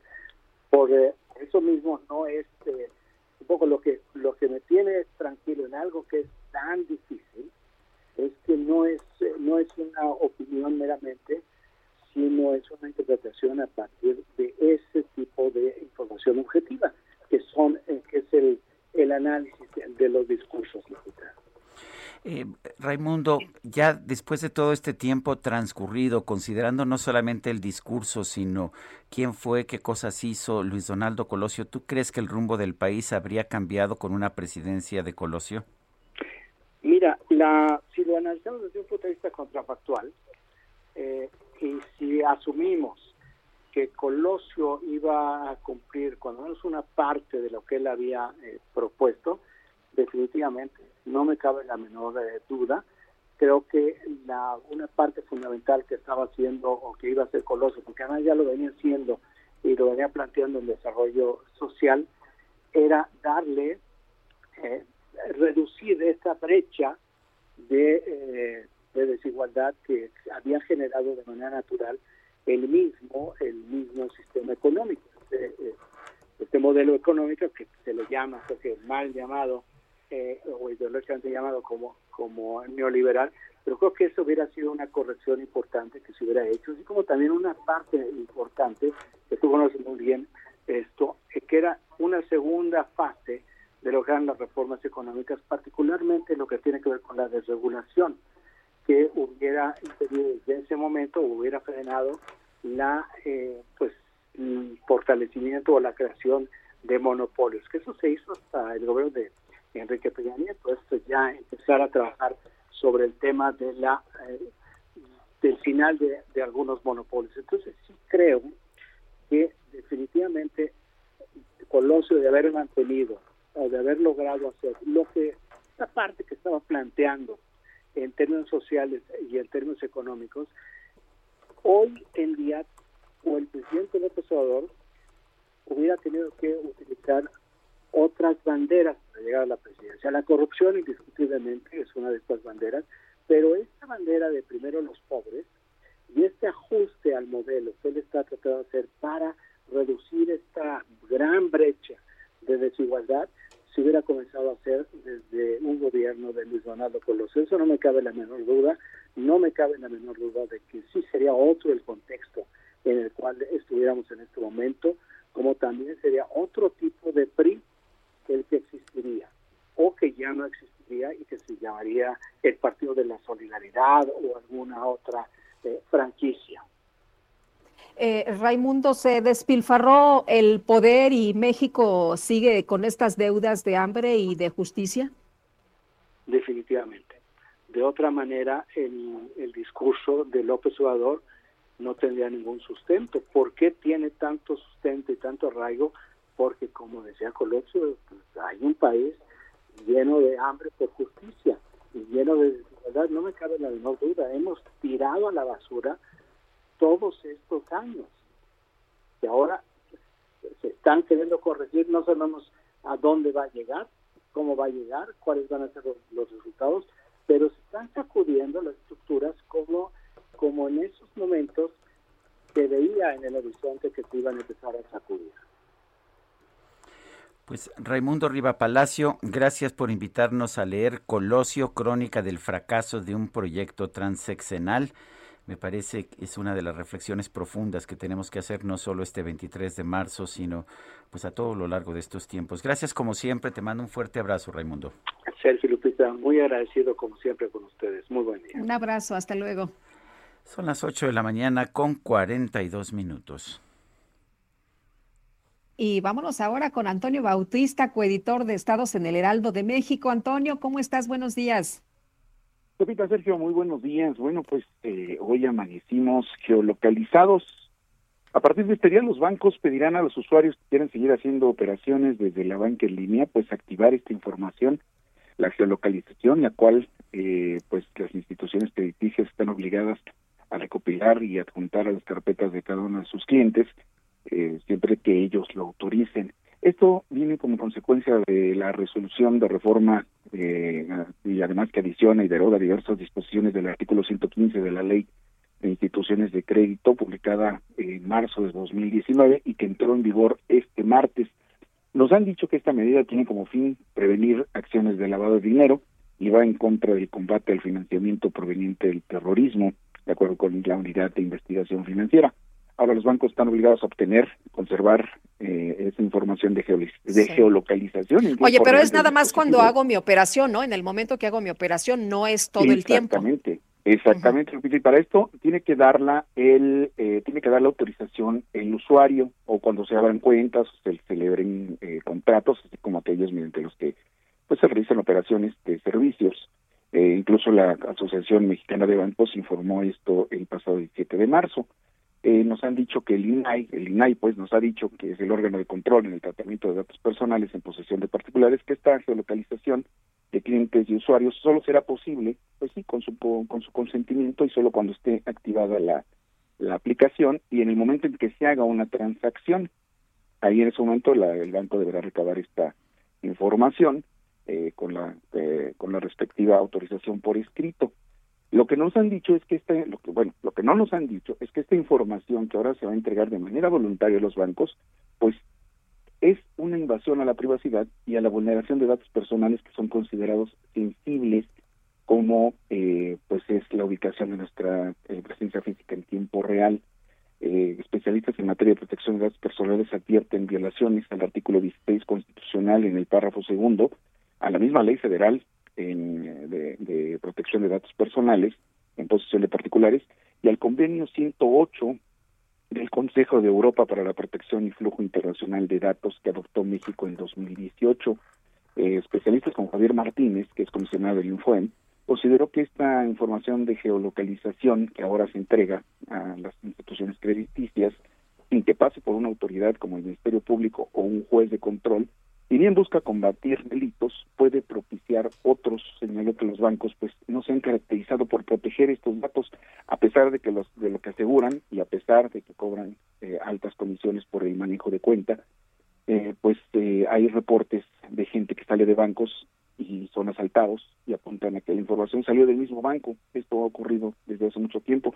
Ahora, el poseer esta información y el que no haya una garantía y certeza cómo se va a conservar, pues los mismos bancos, eh, los mismos banqueros han dicho que no todas las instituciones bancarias tienen la eh, capacidad, eh, digamos, de, servidores para conservarla, sobre todo los bancos pequeños, pues abre la puerta a, a, que la delincuencia pueda obtener datos ya no solo de información de un préstamo o un retiro, sino que también que sepa el domicilio o el itinerario de alguna persona. Esto, pues, eh, eh, va a dar también certeza a las instancias cobradoras, eh, por ejemplo, a los despachos de cobradores, al mismo buró de crédito, que es el que alimenta la información de los bancos y que antes no tenían porque pues estaban en un mercado de riesgo y porque esa información se debía obtener a partir de una autoridad, pero ahora esta ley se los permite. El comisionado del Infoen pues considera que eh, ahora hay la posibilidad de promover incluso amparos, porque pues ya a partir de hoy entre en vigor esta ley y esto hace la presencia de un acto de que, pues que lleva a cabo un particular que es equivalente al que hace una autoridad bajo una ley que le permite eh, estar eh, pues violentando un derecho fundamental como es la protección de nuestros datos personales nuestra privacidad. Eh, algunos bancos han argumentado que esto ya se hace en otros países, sin embargo en Europa, por ejemplo, no se permitió la geolocalización y no se permite la, geolocalización eh, de, este tipo, incluso para combatir la pandemia. ¿sí? Eh, eh, en algún momento se pretendió utilizar eh, algunas aplicaciones en Europa para tratar de reducir los contagios y no no fue permitido por tribunales. Noruega, por ejemplo, suspendió el rastreo de COVID por la invasión a la privacidad que esto representaba desde junio del, del año pasado. el tribunal de, de España también prohibió, por ejemplo, que una compañía de pizzas eh, obligara a sus repartidores a instalar una aplicación en sus teléfonos para seguir la ruta de sus envíos. Eh, el juez determinó que si esto lo quería hacer la empresa, tenía que brindar ella misma los teléfonos y no violentar la privacidad del teléfono de eh, los trabajadores de la compañía. Ahora se espera, Sergio Lupita, que pues con esta ley puedan empezar a presentarse amparos para la protección de eh, datos personales como es la geolocalización, que si bien los bancos dicen que eh, pues, están cumpliendo con un mandato eh, que viene de la Unidad de Investigación Financiera, sí genera una vulneración para la privacidad de las personas. Pues sí, muy bien, pues tomamos nota, Antonio, muchas gracias por este reporte, muy buenos días. Muy buenos días. No, hombre, pues sí se queda uno preocupado, ¿no? Oye, y, también te preguntas, pues, ¿por qué no mejor trabajo de inteligencia? Persigues las operaciones extraordinarias y agarras a la gente que se dedica al lavado de dinero y no estás ahí pendiente de todos eh, los ciudadanos en México, pero bueno. Bueno, sí se hace trabajo de inteligencia, pero a mí también me preocupa que esta información pues quede en manos de los bancos y de la autoridad. Son las 8 de la mañana con 49 minutos. En su conferencia de prensa, el presidente López Obrador aseguró que se tendrán vacunas suficientes para todos los mexicanos. Vamos a escuchar. Ahora dándole pues más eh, énfasis a la vacunación porque es lo que nos va a ayudar a proteger a la población, a la gente. Se está avanzando bien, son buenos los resultados, son buenas noticias porque tenemos ya garantizado el abasto de vacunas suficientes. No nos van a faltar las vacunas. Eso lo digo de manera categórica, sin dudas de ningún tipo. Vamos a tener vacunas suficientes y eh, vamos a aplicar cada vez más vacunas. Lo más difícil era conseguirlas, ya se tienen vacunas, incluso vacunas que se están envasando en México. Bueno, esa es la voz del presidente de la República. El subsecretario de Protección y Promoción de la Salud, Hugo López Gatel, presentó el decálogo para unas vacaciones seguras. Diez recomendaciones. La idea básica es que sean muy simples para que estén al acceso de toda la población. Son recomendaciones que simplemente implican poner en práctica los lineamientos técnicos que hemos ido elaborando a lo largo de esta epidemia. Lineamientos técnicos de seguridad sanitaria, es decir, estar libres de riesgos o reducir al máximo posible con los elementos existentes los riesgos de contagio de enfermedad en espacios públicos cerrados, en espacios públicos abiertos, en la industria turística de manera específica, donde también tenemos un repertorio de recomendaciones técnicas concretas. Además, López Gatel. Ay, qué complicado es Gatel, ¿no? Dijo que reglas muy simples y la verdad que enredado. Además, López Gatel comentó que dijo que se llegó, eh, comentó que se llegó a un acuerdo en el que autoridades de salud de todo el país se comprometen a entregar listas claras y verificadas de personal en la primera y en la segunda línea de contacto con el COVID-19. Escuchemos se llegó a un acuerdo por unanimidad de que las secretarias y los secretarios de salud de las entidades federativas se comprometen a integrar listas claras, transparentes, verificadas del personal de salud de acuerdo a su riesgo COVID y lo van a mandar por oficio, firmado, para que exista alguien que se comprometa con claridad a decir, esta persona hemos verificado que trabaja en una unidad COVID Bueno, pues es, es Hugo López Gatel, el subsecretario de Prevención de la Salud, eh, que nos ofrece eh, pues las decisiones que se están tomando para la próxima Semana Santa y un grave riesgo de que se genere una tercera oleada de contagios eh, después de las vacaciones de Semana Santa. Adelante, Guadalupe. Bueno, yo nada más me quedo pensando sobre este relajo que se traen de hacer listas y no sé cuántas cosas más de acuerdo al riesgo COVID.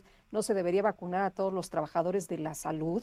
Nada más es pregunta. Oye, la desigualdad en el acceso a las vacunas contra el coronavirus aumenta y se vuelve cada día más grotesca. Estas son declaraciones de Tedros Adhanom eh, que fue lo que refirió el día de ayer. Dice que esto ocurre entre países ricos y pobres. Fue la denuncia del director general de la Organización Mundial de la Salud. Dijo que aún existiendo varias dosis aprobadas para inocular contra el COVID-19, la capacidad de los países por tener al menos uno de estos fármacos no es igual, sea por los costos o por el acaparamiento de algunas potencias sobre este tipo de medicamentos, un hecho que ha sido denunciado ya por varios líderes de otras naciones. Y bueno, y en otros temas o en un tema vinculado, Alemania ha decretado cinco días de confinamiento estricto en Semana Santa por el COVID-19. Eh, Alemania va a redoblar y endurecer sus restricciones a la vida pública y a la actividad económica entre el primero de abril y el 6 de ese mismo mes. Esto se va a conseguir alargando las fiestas de Semana Santa o el festivo eh, vacacional de Semana Santa para tratar de frenar la tercera ola de la pandemia. La canciller Angela Merkel dijo nos encontramos en una situación muy grave, estamos en una nueva pandemia. Vale la pena recordar que Alemania ha tenido 10.000 nuevos casos en los últimos días.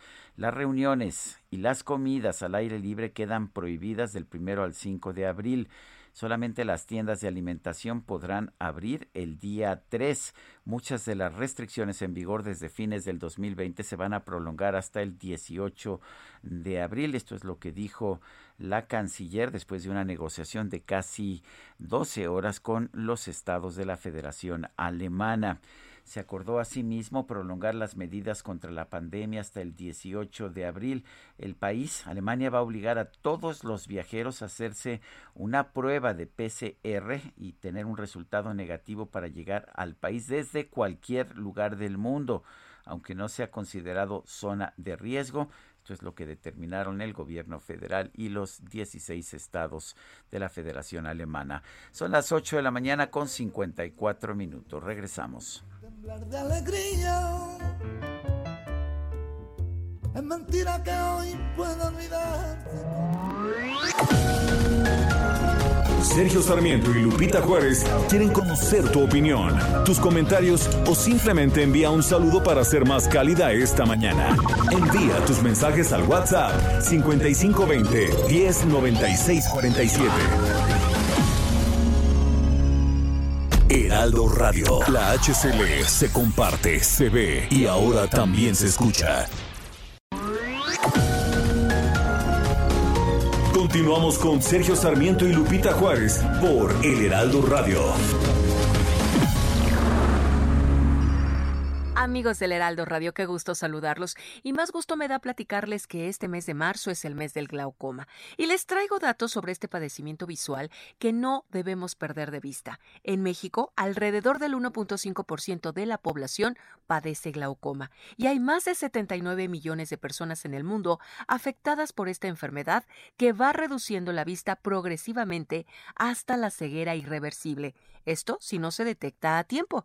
Y la mitad de los que tienen glaucoma no sabe que la padece. Eso hace importantísimo visitar al oftalmólogo cuanto antes para no perder de vista su avance. Laboratorio Sofía, con experiencia en el desarrollo de productos oftalmológicos, promueve el cuidado de la salud visual para que todos vean un mundo mejor. Por eso, desarrollaron una plataforma en línea que permite encontrar al oftalmólogo más cercano. Así es que visiten muchoquever.org y mantengan en la mira al glaucoma. Recuerden, www.muchoquever.org. Regresamos con ustedes, Sergio Sarmiento y Lupita Juárez.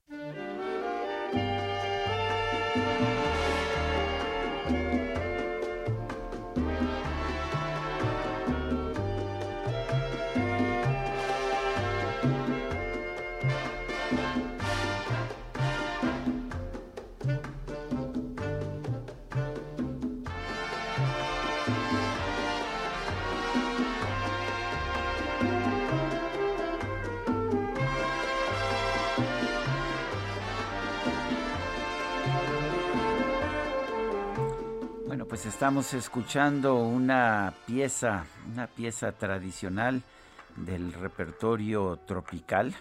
Eh, es un bolero que cantaron también Los Panchos, aquellos ojos verdes. Interpreta la orquesta Sabor de Cuba y Bebo Valdés, el pianista extraordinario que estamos recordando el día de hoy, que falleció el 22 de marzo de 2013.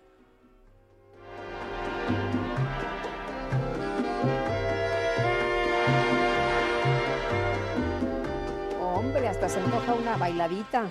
Es, para eso son estas, estas piezas de, de, gran banda, me parece, de gran orquesta. Y bueno, pues la orquesta Sabor de Cuba suena muy bien, sabe muy bien, no sé si, si sepa, pero pero bueno, de que se oye muy bien, se oye muy bien. De que se oye bien, se oye bien. Oye, nos dice Rodolfo Contreras desde Querétaro, productivo martes, tampoco le entienden a las energías renovables, es de no creerse.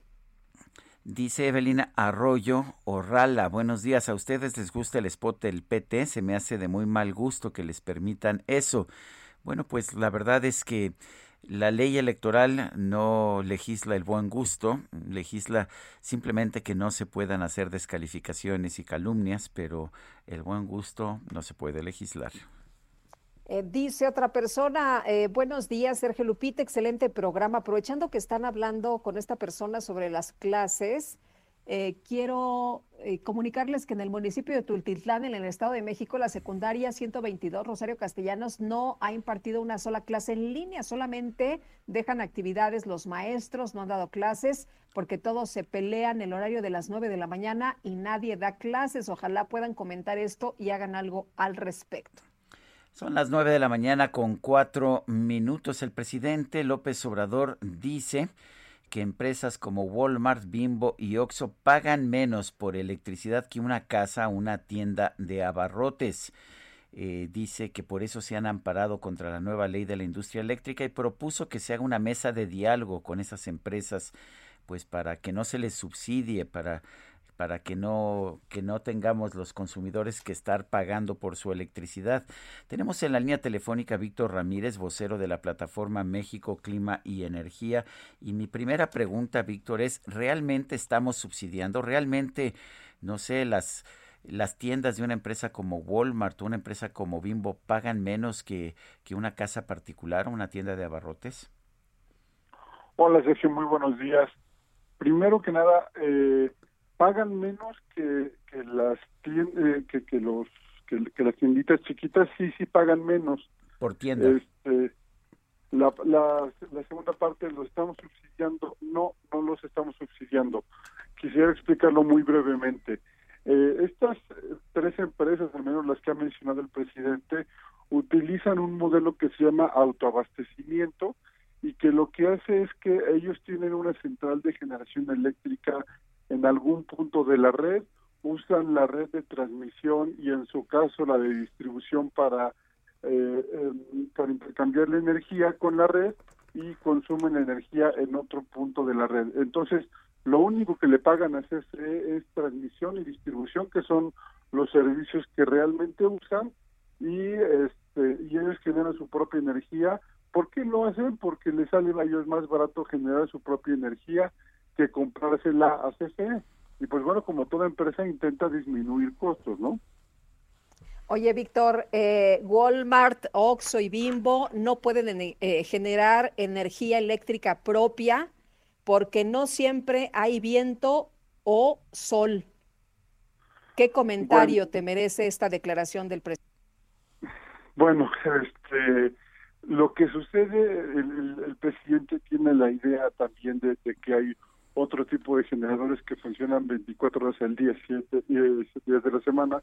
Eh, lo que no sabe el presidente es que también las plantas de combustibles entran en, en mantenimiento de forma eh, cotidiana y pues no, no generan todo el tiempo. Entonces, bajo esa falacia tendríamos que tratar absolutamente a todos los generadores que no generan todo el tiempo.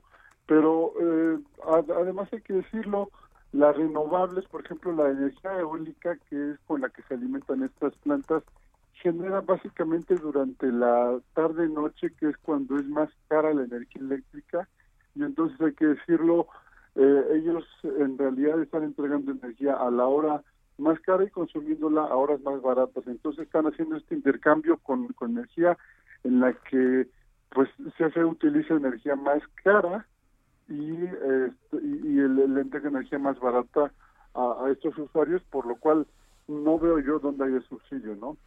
A ver, ¿qué pasaría si se prohíbe este autoabastecimiento o si, como se dice, solamente eh, se pueden utilizar las plantas de autoabastecimiento para la, la, misma planta a la que se dio originalmente? ¿Significaría esto un ahorro para los consumidores? Eh, ¿O qué significaría? ¿De dónde saldría la energía con la que habría que abastecer ahora pues a las tiendas de Walmart, a las plantas de Bimbo o a las tiendas de Oxxo? Bueno, lo que propuso el presidente de la República es una modificación para que estas plantas entren en cuarto lugar de, despacho. Esto quiere decir que solamente se utilizarían hasta después que hubieran sido eh, recibida la energía de termoeléctricas, por ejemplo, CFE, lo cual significaría que los mexicanos tendríamos que pagar todavía más por energía eléctrica y la industria también, lo cual incrementaría los costos de la industria dejaría prácticamente inutilizadas muy buena parte de las renovables y con esto, eh, además de que incrementas el costo a la industria, la industria tendría que trasladar el costo a los usuarios finales, a nosotros, ¿no? Oye, eh, ¿todos deben comprar caro entonces en lugar de que las tienditas compraran energía ah, barata, que le copiaran a lo mejor a estas empresas que pudieran tener primero energía barata? ¿Significa que todos debemos comprar energía cara? Eso es lo que sucedería si la ley de la industria eléctrica, como la propuso el presidente, se queda. Afortunadamente está parada en, en, tribunales, pero como bien lo dices, eh, finalmente eh, lo que deberíamos de estar esperando de un gobierno es que el presidente eh, usara los mecanismos que los tiene en, la ley, que la, la, reforma energética le dejó mecanismos para bajar el costo de la energía eléctrica a todos y no en realidad fustigar a quien ha usado los instrumentos que la propia ley dio. Hay que decirlo, esto no es producto de la reforma, esto de hecho se acabó con la reforma, este modelo de, de autoabastecimiento, este, fustigarlos a ellos eh, en lugar de buscar darle energía eléctrica más barata a todos los mexicanos, ¿no? Víctor, en caso de que pues se modifique, se aplique esta ley de la industria eléctrica, ¿tiene la Comisión Federal de Electricidad suficiente capacidad de inversión para pues para construir las plantas de generación que sabemos que vamos a utilizar en los próximos 10 o 20 años? No, no lo tiene y de hecho eh, la propia CFE ha estado buscando desde que inició esta administración cómo tener recursos para eh, construir generadoras, este, pero la, realidad es que no tiene los, recursos y por eso no ha iniciado eh, los proyectos como se esperaría. Pero además hay otra cosa, la energía que genera CFE eh, es, eh, o al menos la que conecta a la red, es de la más cara que existe en la red. Eh, el promedio de costo de generación de CFE ronda los 1.600 pesos por cada megawatt mientras que los privados, producto de la reforma, están entregando energía a costos como 384 pesos por cada megawatt hora. Estamos hablando de más o menos la cuarta parte del costo, por lo cual eh, pues si queremos energía más barata, creo que tendríamos que estar utilizando los recursos que cuestan menos, que son los de privados, ¿no? Eh, Víctor, dos preguntas del auditorio. Una, si tengo paneles solares en mi casa, ¿los tendré que quitar si entra en vigor la nueva ley? Y la otra, si vendo paneles solares, ¿ya no los voy a poder vender? Mm, excelente pregunta. Hay que decir que uno de los puntos que no toca la reforma a la ley de la industria eléctrica es esta modalidad que, ustedes hablan, que se llama generación distribuida. Esa eh, no se toca, se mantienen los términos en los que ya existe y eh, por favor a la gente, si usted igual quiere hacer como estas tres tiendas que pagan menos electricidad, póngale paneles y van a ver ahorros este, sustanciales en, en pocos años. ¿Qué pasa ahora que, que, hay suspensiones definitivas en contra de la nueva ley de la industria eléctrica? ¿Qué va a pasar y por cuánto tiempo? ¿Por cuánto tiempo la suspensión definitiva es por todo lo que dure el juicio de amparo que tendrá que resolver el Poder Judicial? ¿Cuánto tiempo no lo sabemos? Este, son algunos meses y es un asunto que muy probablemente termine atraído por la Suprema Corte de Justicia de la Nación. Pero aquí me gustaría hacer una acotación muy importante. Si esto eh, llegara a superar la, la, prueba de la Suprema Corte de Justicia de la Nación y lo declaran constitucional, muchísimas empresas se irán a paneles de controversia internacionales donde México tiene todas las de perder y nos saldría carísimo porque tendríamos que terminar por indemnizar a todas las empresas que son afectadas por la reforma a la ley. Además de que terminaríamos, porque ya, ya, ya vamos muy avanzados, pero terminaríamos de perder la confianza que pudiera haber para invertir en el país. ¿Quién va a invertir en un país en el que a, medio juego te cambian las reglas y lo que ya tenías planeado vender no lo vas a poder vender porque te cambiaron estas reglas, ¿no? Eh, creo que es algo muy delicado que no no se habla solamente en este sexenio, sino va a trascender los sexenios. Eh, Víctor, ¿por qué países eh, o, lugares como Abu Dhabi están eh, firmando proyectos solares de los más grandes del mundo? ¿Qué están viendo ellos que nosotros no? ¿Qué están viendo ellos? La, verdad es que los mexicanos, muy buena parte de los mexicanos, lo seguimos viendo, a pesar de que el gobierno no lo vea, las energías renovables por su naturaleza son más baratas, no usan combustibles, entonces al no usar combustibles disminuye una muy buena parte del costo de generación y eso está viendo el mundo, este, incluso países netamente petroleros como los que mencionas. Este, Texas es una gran potencia petrolera y sigue invirtiendo una cantidad impresionante en eólica. Entonces, este, yo creo que solamente el Estado mexicano el que no está viendo que en realidad este es el, el futuro del mundo, ¿no? las energías renovables. Víctor Ramírez, vocero de la plataforma México Clima y Energía, gracias por tomar esta llamada. Muchísimas gracias, que tengan buen día y buen día auditorio. Hasta luego y vámonos ahora con Mónica Reyes. Muchas gracias, Sergio Sarmiento Lupita Juárez. Qué gusto saludarlos esta mañana. Y bueno, como siempre, me da más gusto presentar a Aris Chávez. Ella es representante de Productos y Tratamientos Politécnico porque nos viene a hablar de algo que me han preguntado mucho, Aris. ¿Qué es el factor de transferencia? ¿Quiénes lo podemos usar? ¿Cómo se toma? ¿Cómo se adquiere? Y sobre todo, ¿qué beneficios tiene? Uy, pues nos tomaría un programa entero platicar de esto, pero me da mucho gusto venir a saludarlo, sobre todo porque fíjate que ya son muchas personas que lo están tomando. Es un tratamiento extraordinario que sin duda ha sido la herramienta en toda esta época de pandemia. El factor de transferencia surge precisamente en el Instituto Politécnico Nacional. Así es. La idea, el descubrimiento que tuvieron es que muchas de las enfermedades, más del 98% de las enfermedades, tienen que ver con el sistema inmunológico. Si reparamos el sistema inmunológico, pues ahí está la clave. Entonces desarrollan este tratamiento en base a un extracto dializado de células sanguíneas llamadas leucocitos. Los leucocitos, para que entendamos, son esas células que conforman el sistema inmunológico, los soldaditos. Claro. Que mencionamos muchas ocasiones. Esto tomarlo todos los días, este tratamiento maravilloso, permite elevar el sistema inmune hasta en un 470%. Si 100% es bueno, imagínate. Imagínense 470%. Por eso vemos casos extraordinarios de gente que lo toma.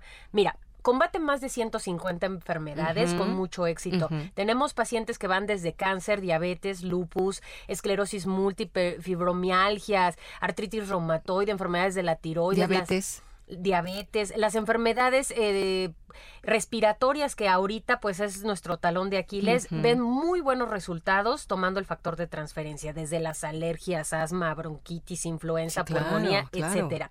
Ahora, de manera preventiva siempre es lo ideal. Tomar unas muy buenas dosis de factor de transferencia nos garantiza crear una barrera protectora que haga mucho más difícil un contagio. Estamos regresando a nuestras actividades regulares, entonces más vale prevenir. Desde bebés hasta personas de la tercera edad lo pueden tomar, no tiene contraindicaciones, tampoco tiene efectos secundarios y algo muy importante, la salud no tiene precio, Moni. Y definitivamente este, este, tratamiento nos puede garantizar una menor probabilidad de contagio, que eso es lo que todos estamos buscando. Tener buenas defensas es lo que siempre estamos buscando y al menos lo que hemos platicado. Y te digo, varias personas me han preguntado, me han comentado y digo, por favor, escuchen el programa de Sergio Sarmiento y Lupita Juárez, porque aquí tienen esta respuesta que eh, nos das en este momento y que nos encanta. ¿Qué promoción tenemos, mi querida Aris, para poder adquirir el factor de transferencia? Pues yo les tengo una muy buena noticia. Tenemos un paquete familiar que consta de 12 tomas de factor de transferencia. Si ustedes se comunican en este momento, el precio es de 1,800 pesos. ¿Por cuántas? Por 12. Ajá. Nosotros les vamos a regalar otras 12, mi Sí, nos comunicamos Moni. ahorita. Sí, por eso tienen que llamar en este momento. Hoy les va el número porque esas 12 de regalo valen muchísimo la pena. Ya serían 24. Ahí le va el número 55 56 49 44 44. Ahí va de nuevo 55 56 49 44 44. Y si se apuran a llamar, les vamos a incluir de regalo dos caretas transparentes, que ahora ya no podemos salir, salir sin ellas, no, no. dos geles antibacteriales con Ujú. 80% de alcohol, dos cubrebocas N95. Y si es de las primeras personas en llamar, Otro regalazo. Sí, les tenemos una sorpresa. Todos los que se comuniquen les vamos a regalar un smartwatch. Es un reloj inteligente con múltiples funciones, entretenimiento y que va gratis para las primeras personas. 55. ¿Qué más queremos? 56 Ujú. 49 44 44, el 55 56 49 44 44. No dejen pasar la oportunidad de protegerse con el factor de transferencia, es muy importante. Claro que sí, vamos a marcar en este momento. Gracias, Aris. Muchas gracias. Regresamos con ustedes, Sergio Sarmiento Lupita Juárez. Gracias. Permiso COFEPRIS 1733 0051 9P o 451. Son las 9 de la mañana con 18 minutos. Vamos a un resumen de la información más importante. Desde Palacio Nacional, el canciller Marcelo Ebrard destacó que México es el único país del mundo, aparte de China, donde se hace uso de la vacuna contra el COVID-19 de la farmacéutica CanSino Biologics. El subsecretario de Prevención y Promoción de la Salud, Hugo López Gatel, presentó un decálogo de recomendaciones para evitar contagios de COVID-19 durante la Semana Santa. Pidió evitar reuniones de más de cinco personas y acudir a lugares cercanos a casa, al aire libre y en horarios poco concurridos. Autoridades de Oaxaca confirmaron que los principales destinos turísticos del estado, como Puerto Escondido, Cipolite y Bahías de Huatulco, tendrían sus playas abiertas durante las vacaciones de Semana Santa, pero con una ocupación hotelera de máximo 50%. El gobierno de Alemania anunció un nuevo periodo de confinamiento riguroso en todo el país del primero al 5 de abril para evitar la propagación del coronavirus durante el periodo vacacional de Semana Santa. Este es el corrido del caballo blanco que en un día domingo feliz arrancará. Pues a ver, un estudio realizado por investigadores del Instituto Francés de Equitación y el Instituto Nacional de Investigaciones para la Agricultura, la Alimentación y el Ambiente de Francia concluyó que los caballos tienen mejores resultados en sus entrenamientos cuando se les habla como si fueran bebés humanos. Los investigadores señalaron que estos animales se ponen más atentos y se muestran más tranquilos cuando el tono utilizado por el jinete es más agudo y se utilizan entonaciones exageradas como hace mucha gente cuando le habla a un bebé.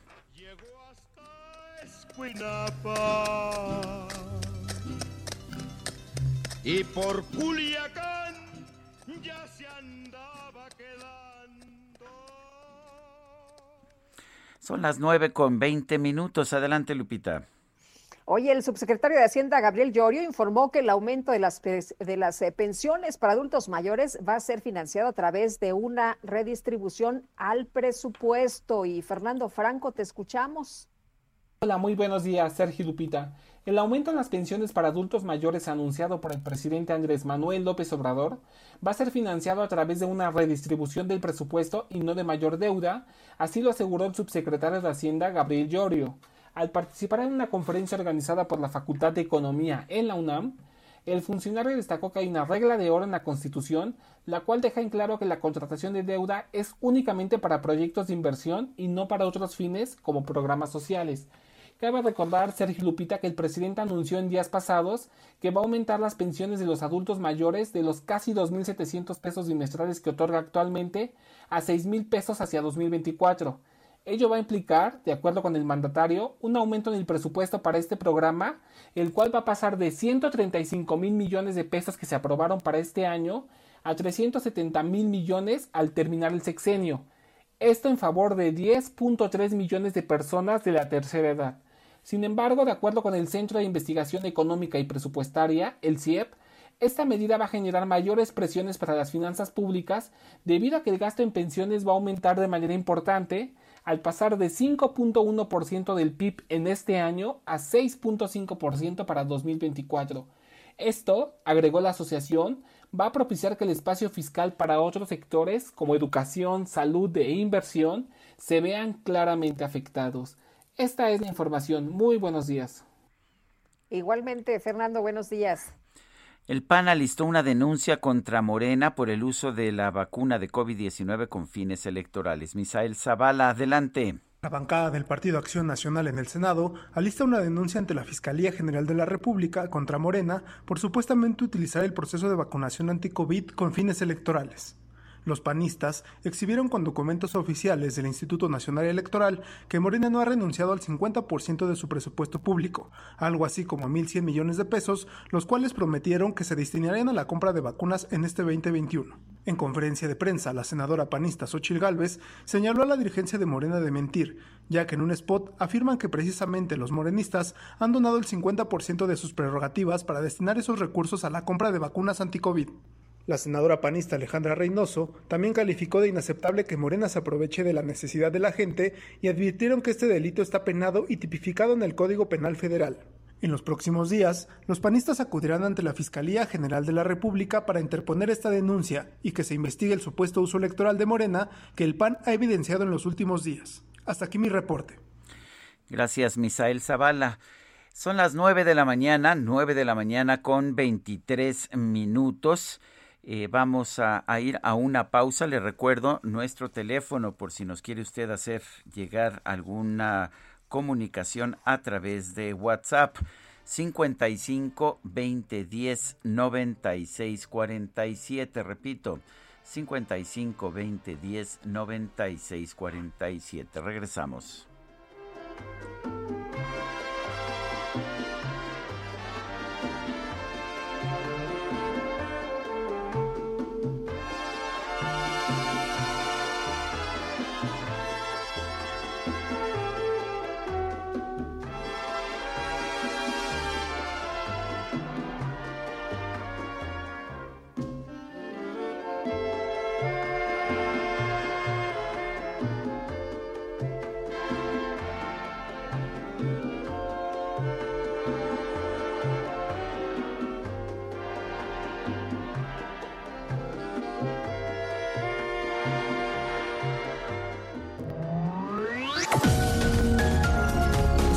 Y Lupita Juárez quieren conocer tu opinión, tus comentarios o simplemente envía un saludo para ser más cálida esta mañana. Envía tus mensajes al WhatsApp 5520 109647. Heraldo Radio, la HCL se comparte, se ve y ahora también se escucha. Continuamos con Sergio Sarmiento y Lupita Juárez por El Heraldo Radio.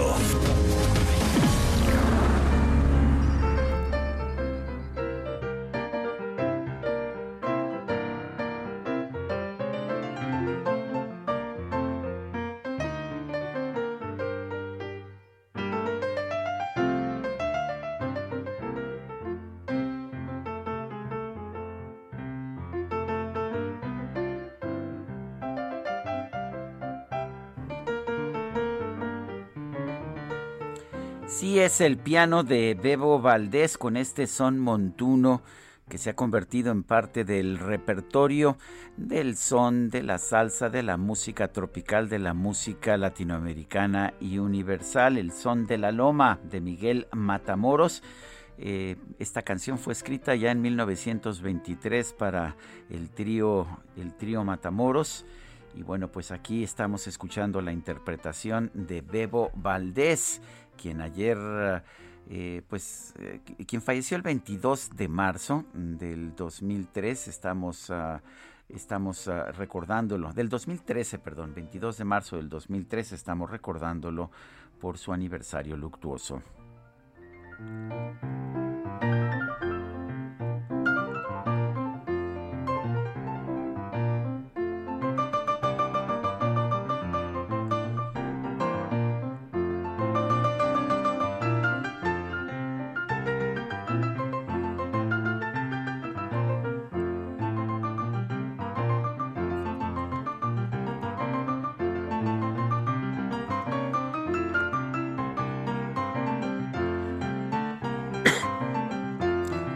Son las 9 con 32.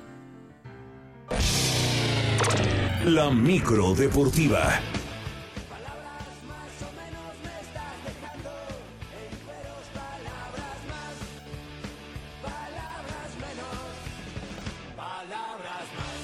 Bueno, ya llegó la micro deportiva con Julio Romero. ¿Qué tal, Julio? Buenos días.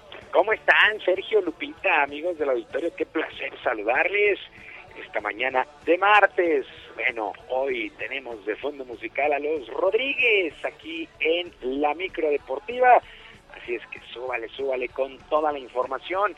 Y vámonos a través de sus redes sociales, la selección mexicana de fútbol, la selección mayor, presentó la nueva playera con la que estarán jugando el próximo fin de semana en la fecha FIFA ante Gales y Costa Rica los días 27 y 30 de manera respectiva allá en Europa. La indumentaria es una playera totalmente negra con vivos en rosa mexicano al frente y las franjas de la marca en la manga con el escudo en blanco en la parte izquierda del pecho. Así es que se ha estrenado, bueno, no se ha estrenado, se presentó y se estrena el fin de semana en el partido. Por cierto, por cierto, con la incorporación del atacante del Wolverhampton, Raúl Jiménez, el tricolor ya entrena en Cardiff para este duelo contra Gales. Hay que recordar que Jiménez se encuentra recuperando de una fractura en el cráneo.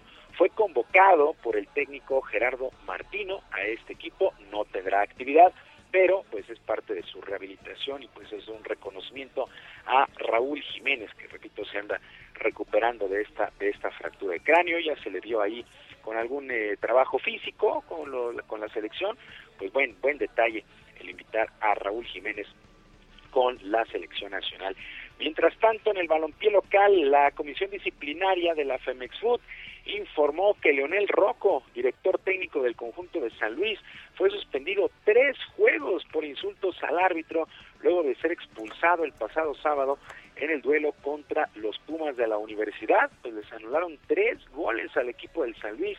Estaba desesperado, Leonel Rocco le, le reclamó al árbitro, fue expulsado y la comisión disciplinaria lo echó tres duelos, tres duelos por si era complicada la situación del San Luis, pues ahora tres juegos suspendido su director técnico.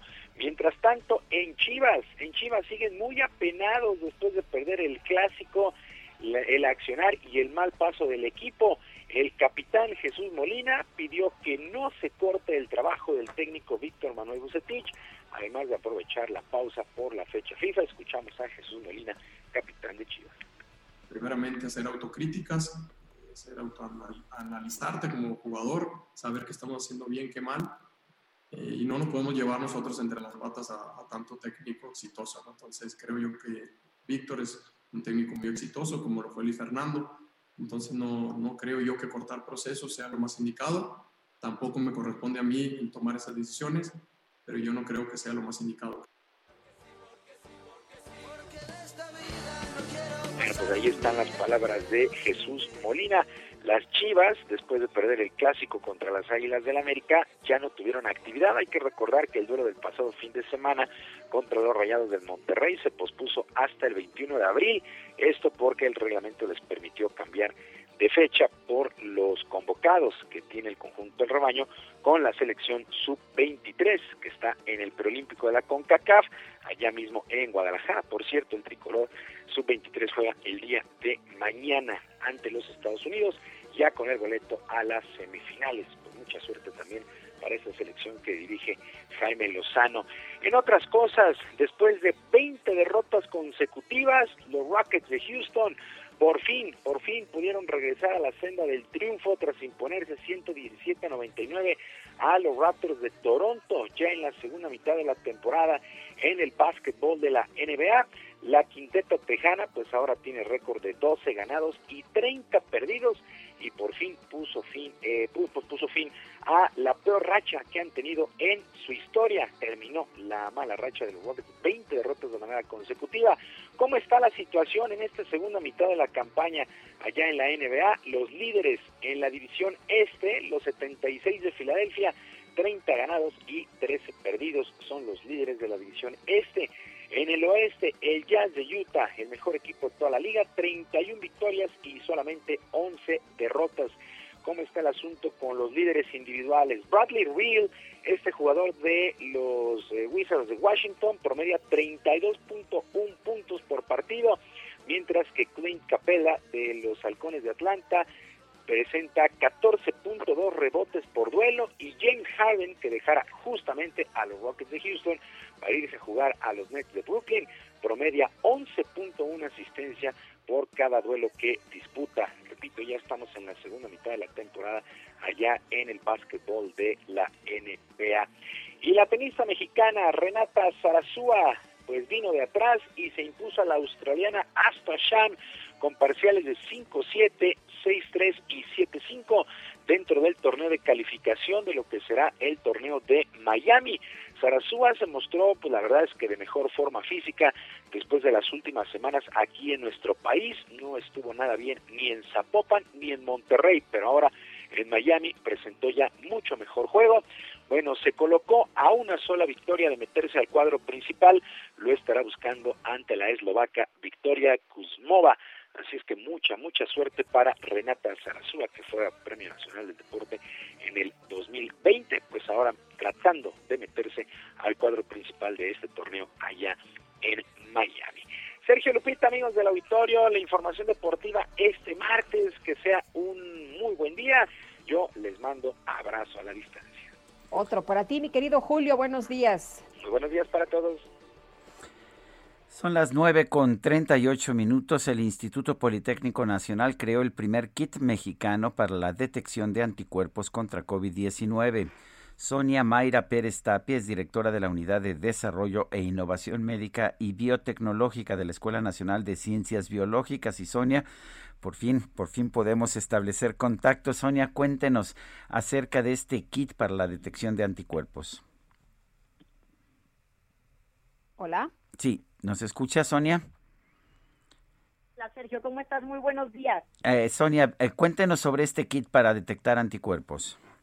Bueno, Sergio, mira, este es un estuche, es un eh, es un estuche que nos permite identificar anticuerpos posteriores, ya sea a la infección por COVID o a la vacunación de COVID. Es un estuche que fue desarrollado completamente en el Instituto Politécnico Nacional, en la Escuela Nacional de Ciencias Biológicas. Y pues bueno, la, la gran noticia es que todos los insumos, las proteínas, todos los elementos del estuche son 100% mexicanos, Sergio. Eh, Sonia, ¿cómo se, eh, se, está probando esto? ¿Ya está aprobado? ¿Ya se puede adquirir por cualquier persona? Ya, fíjate que nosotros empezamos con el desarrollo de este estuche desde el año pasado.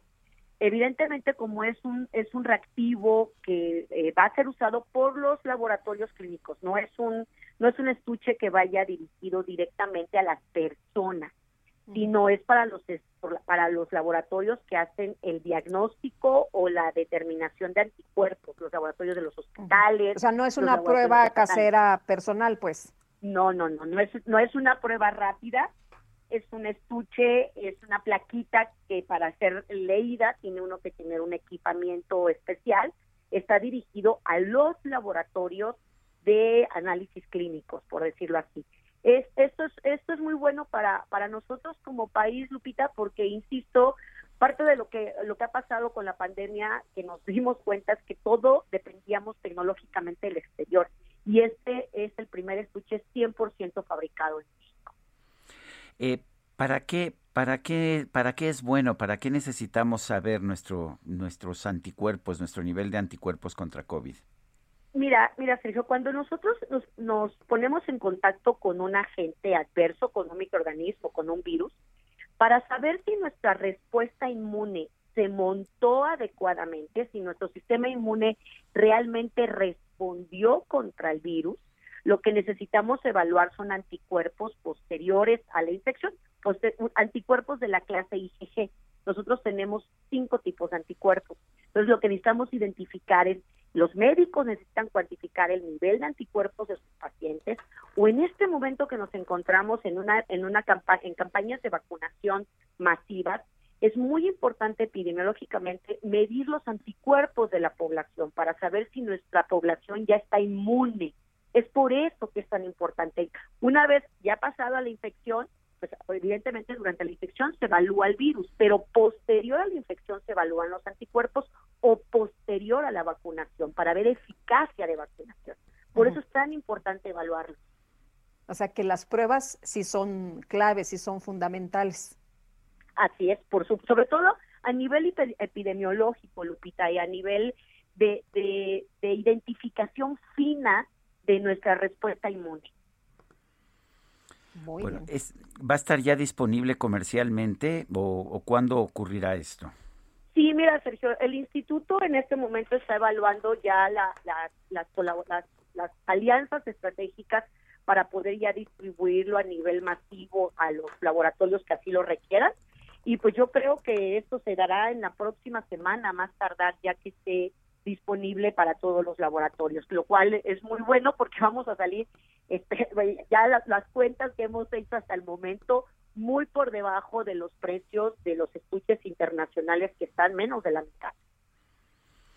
Pues yo quiero agradecerte, Sonia Mayra Pérez Tapia, directora de la Unidad de Desarrollo e Innovación Médica y Biotecnológica de la Escuela Nacional de Ciencias Biológicas, el haber conversado con nosotros esta mañana. Yo te agradezco a ti, Sergio, la atención. Gracias, Lupita. Y pues solamente pedirle a tu auditorio que confíen en la ciencia mexicana, que el Instituto Politécnico pone sus productos y sus desarrollos al alcance de todos ellos. Un abrazo. Gracias. Son las nueve con tres. Adelante, Lupita.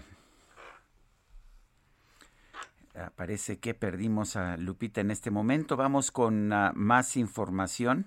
Eh, hay una resolución eh, una resolución que señala que la Secretaría de Salud debe buscar y entregar información detallada de los 130 hospitales que quedaron inconclusos en gobiernos anteriores y fueron terminados en el actual para atender de mejor manera la pandemia como por COVID-19. Esto lo dio a conocer el presidente de la República en su informe del primero de diciembre del 2020.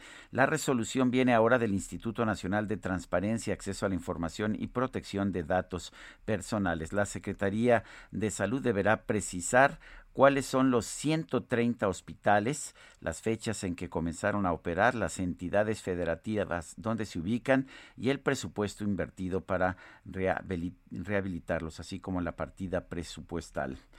Son las 9 de la mañana con 45 minutos.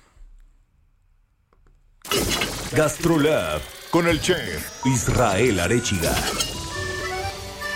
Mi querido Israel, ¿cómo te va? Muy buenos días. Hola, chef. Auditorio? ¿Ahí me escuchan? Sí, ya te, escuchamos. Israel. Sí. Ahora sí, ya qué gusto saludarlos. Muy buenos días a ustedes, a todo el auditorio.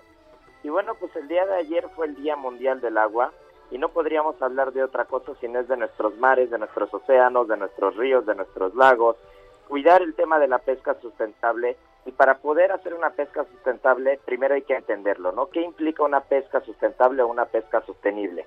Y esto implica dejar suficientes peces en el mar para que se sigan reproduciendo, respetar las vedas para que haya una época de reproducción y los mares sigan eh, produciendo, produciendo peces, produciendo mariscos, realmente estamos descuidando mucho esa parte. Estamos en un planeta en el que gran parte eh, del territorio realmente o gran parte del planeta es agua y tenemos que cuidar cada vez más los océanos porque mucha gente vive de, del mar, mucha gente vive de la pesca y, y, aparte nos estamos acabando el mar como tal, ¿no? Hay que, hay que tener en cuenta que hay muchas empresas que están haciendo pesca sustentable, hay muchas empresas que están invirtiendo en tema de, pesca sostenible con, con, acuicultura. Tenemos lubina, que ya se produce realmente, digamos, como, como si fuera una granja de lubina. Tenemos camarón, tenemos totoaba, no la totoaba salvaje, que se está prohibida, pero hay totoaba de cultivo. Hay que mirar hacia allá, ya hay guachinango de cultivo. Tenemos que cuidar cada vez más lo que estamos consumiendo, tenemos que cuidar cada vez más las vedas. Como restauranteros tenemos que ser bastante justos con el tema de los precios, con el tema de pagar lo correcto. Hay empresas, hay empresas que se dedican eh, única y exclusivamente a verificar que se pague que se pague lo justo al, al, pescador. Realmente tenemos que mirar hacia allá, tenemos que cuidar el agua. Hay muchas especies que están en peligro de extinción y creo que es trabajo de todos nosotros, tanto restauranteros, tanto comensales, eh, como individuos incluso también, el mirar hacia allá, el cuidar el medio ambiente, el cuidar el agua y el buscar que haya una pesca sustentable y que haya un consumo correcto de las especies del mar. Muy bien, pues muchas gracias. Israel, como siempre. Un, un abrazo y mañana nos vemos por allá. Claro que sí, un fuerte abrazo a Israel Arechiga. Son las 9 de la mañana con 47 minutos. Vamos a las calles de la Ciudad de México. Augusto Atempa, adelante. ¿Qué tal, Sergio Lupita? Muy buenos días. Pues recorremos la Avenida de los Insurgentes en su tramo desde la avenida Extremadura hasta la avenida Viaducto. Encontrarán un poco de tráfico a la altura de Chola para aquellos que van hacia Viaducto, pero pasando este punto la circulación mejora considerablemente. Una vez llegando a la glorieta de los insurgentes se vuelve a complicar la circulación para todos aquellos que quieren llegar hacia la avenida Paseo de la Reforma, pero una vez incorporándose hacia la avenida de los insurgentes y Paseo de la Reforma, el avance fluye considerablemente. Sergio Lupita, reporte.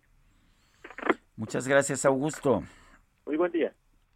Hasta luego, muy buenos días. Son las 9 de la mañana con 48 minutos. Los mercados están en descenso esta mañana. El índice de precios y cotizaciones de la Bolsa Mexicana baja 0.5%. El Dow Jones desciende 0.1%. El, uh, el peso está perdiendo también terreno frente al dólar. Se ubica en 21.09 en ventanillas bancarias. Adelante, Lupita. Y tenemos información con Alan Rodríguez en las calles. Alan, ¿qué tal?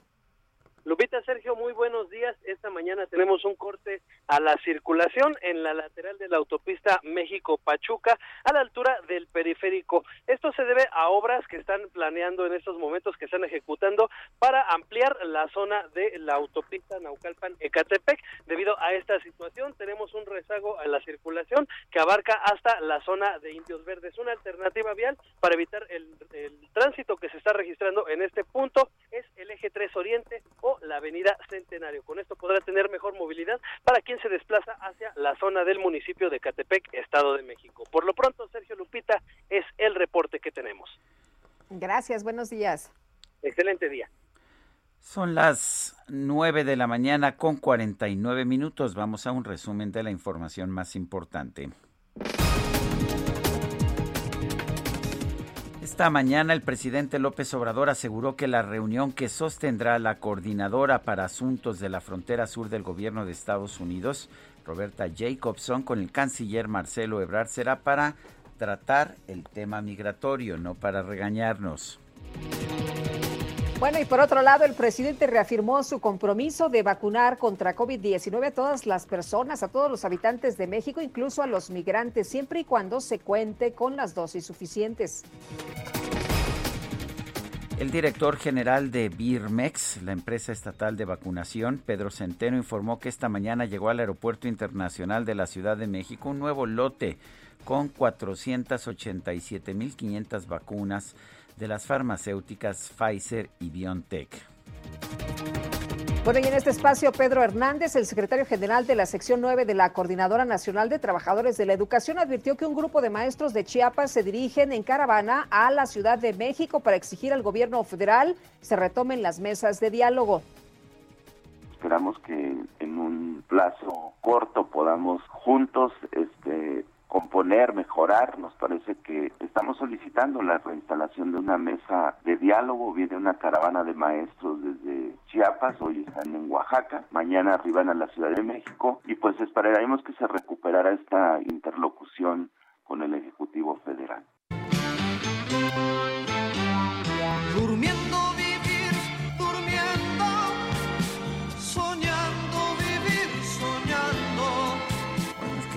del calorcito, del calentamiento global, a veces, eh, pues ya saben que le da a uno sueño. Fíjese, amigo que nos escucha, que en Irlanda un grupo de personas reportó a una morsa gigante del Ártico en las costas irlandesas. Tras hacer una revisión del caso, las autoridades confirmaron que este aventurero, pero perezoso ejemplar, se había quedado dormido sobre un iceberg y realizó sobre este iceberg un viaje de más de 2.500 kilómetros hasta Irlanda. Estas, estos expertos señalaron que no era necesario rescatar a la morsa, ya que ella misma puede regresar a casa si no se queda dormida. Quiero dormir cansado para no pensar en ti. Quiero. Son las 9 con 52 minutos. Adelante, Lupita. Oye, fíjate que padres de familia, de, niños eh, con cáncer, padres de estos eh, niñitos con cáncer protestan, eh, pues desde hace ya varios meses y también el principio de, de esta semana, pues no ha sido la excepción en distintos puntos de la ciudad para visibilizar la falta de equipo en el Hospital Infantil Federico Gómez para realizar pruebas a sus, a sus niños el resonador, que es el aparato que realiza las resonancias magnéticas nucleares del Hospital Infantil Federico Gómez, no sirve desde noviembre. Están subrogando a los pacientes, a los niños de oncología a otro hospital, lo que causa muchas eh, pues preocupaciones a los papás, incluso a algunos no se les ha hecho este estudio necesario para vigilar el estado de salud y este hospital, que es el más grande de Latinoamérica, dicen los papás de los niños, pues debe tener un resonador. Acusan que esta situación está afectando a más de dos mil niños que se atienden en este lugar. Son las nueve con tres. Vamos con Javier Ruiz, está ya en Ecatepec. Adelante, Javier.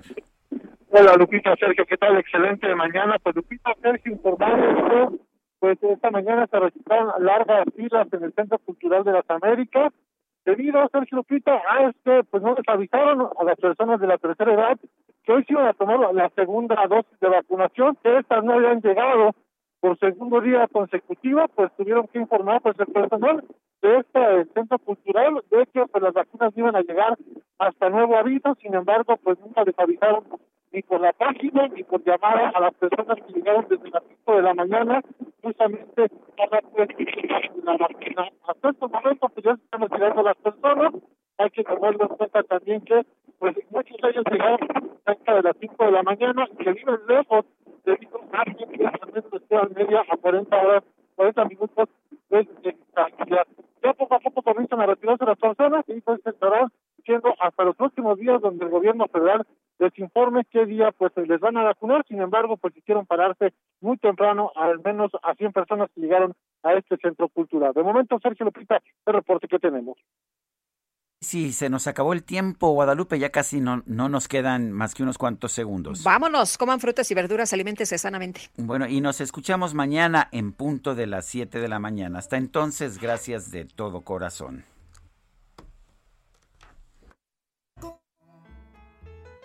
Yo no me puedo explicar cómo la puedes amar tan tranquilamente yo no puedo comprender cómo se pueden querer Heraldo Media Group presentó Sergio Sarmiento y Lupita Juárez por El Heraldo Radio.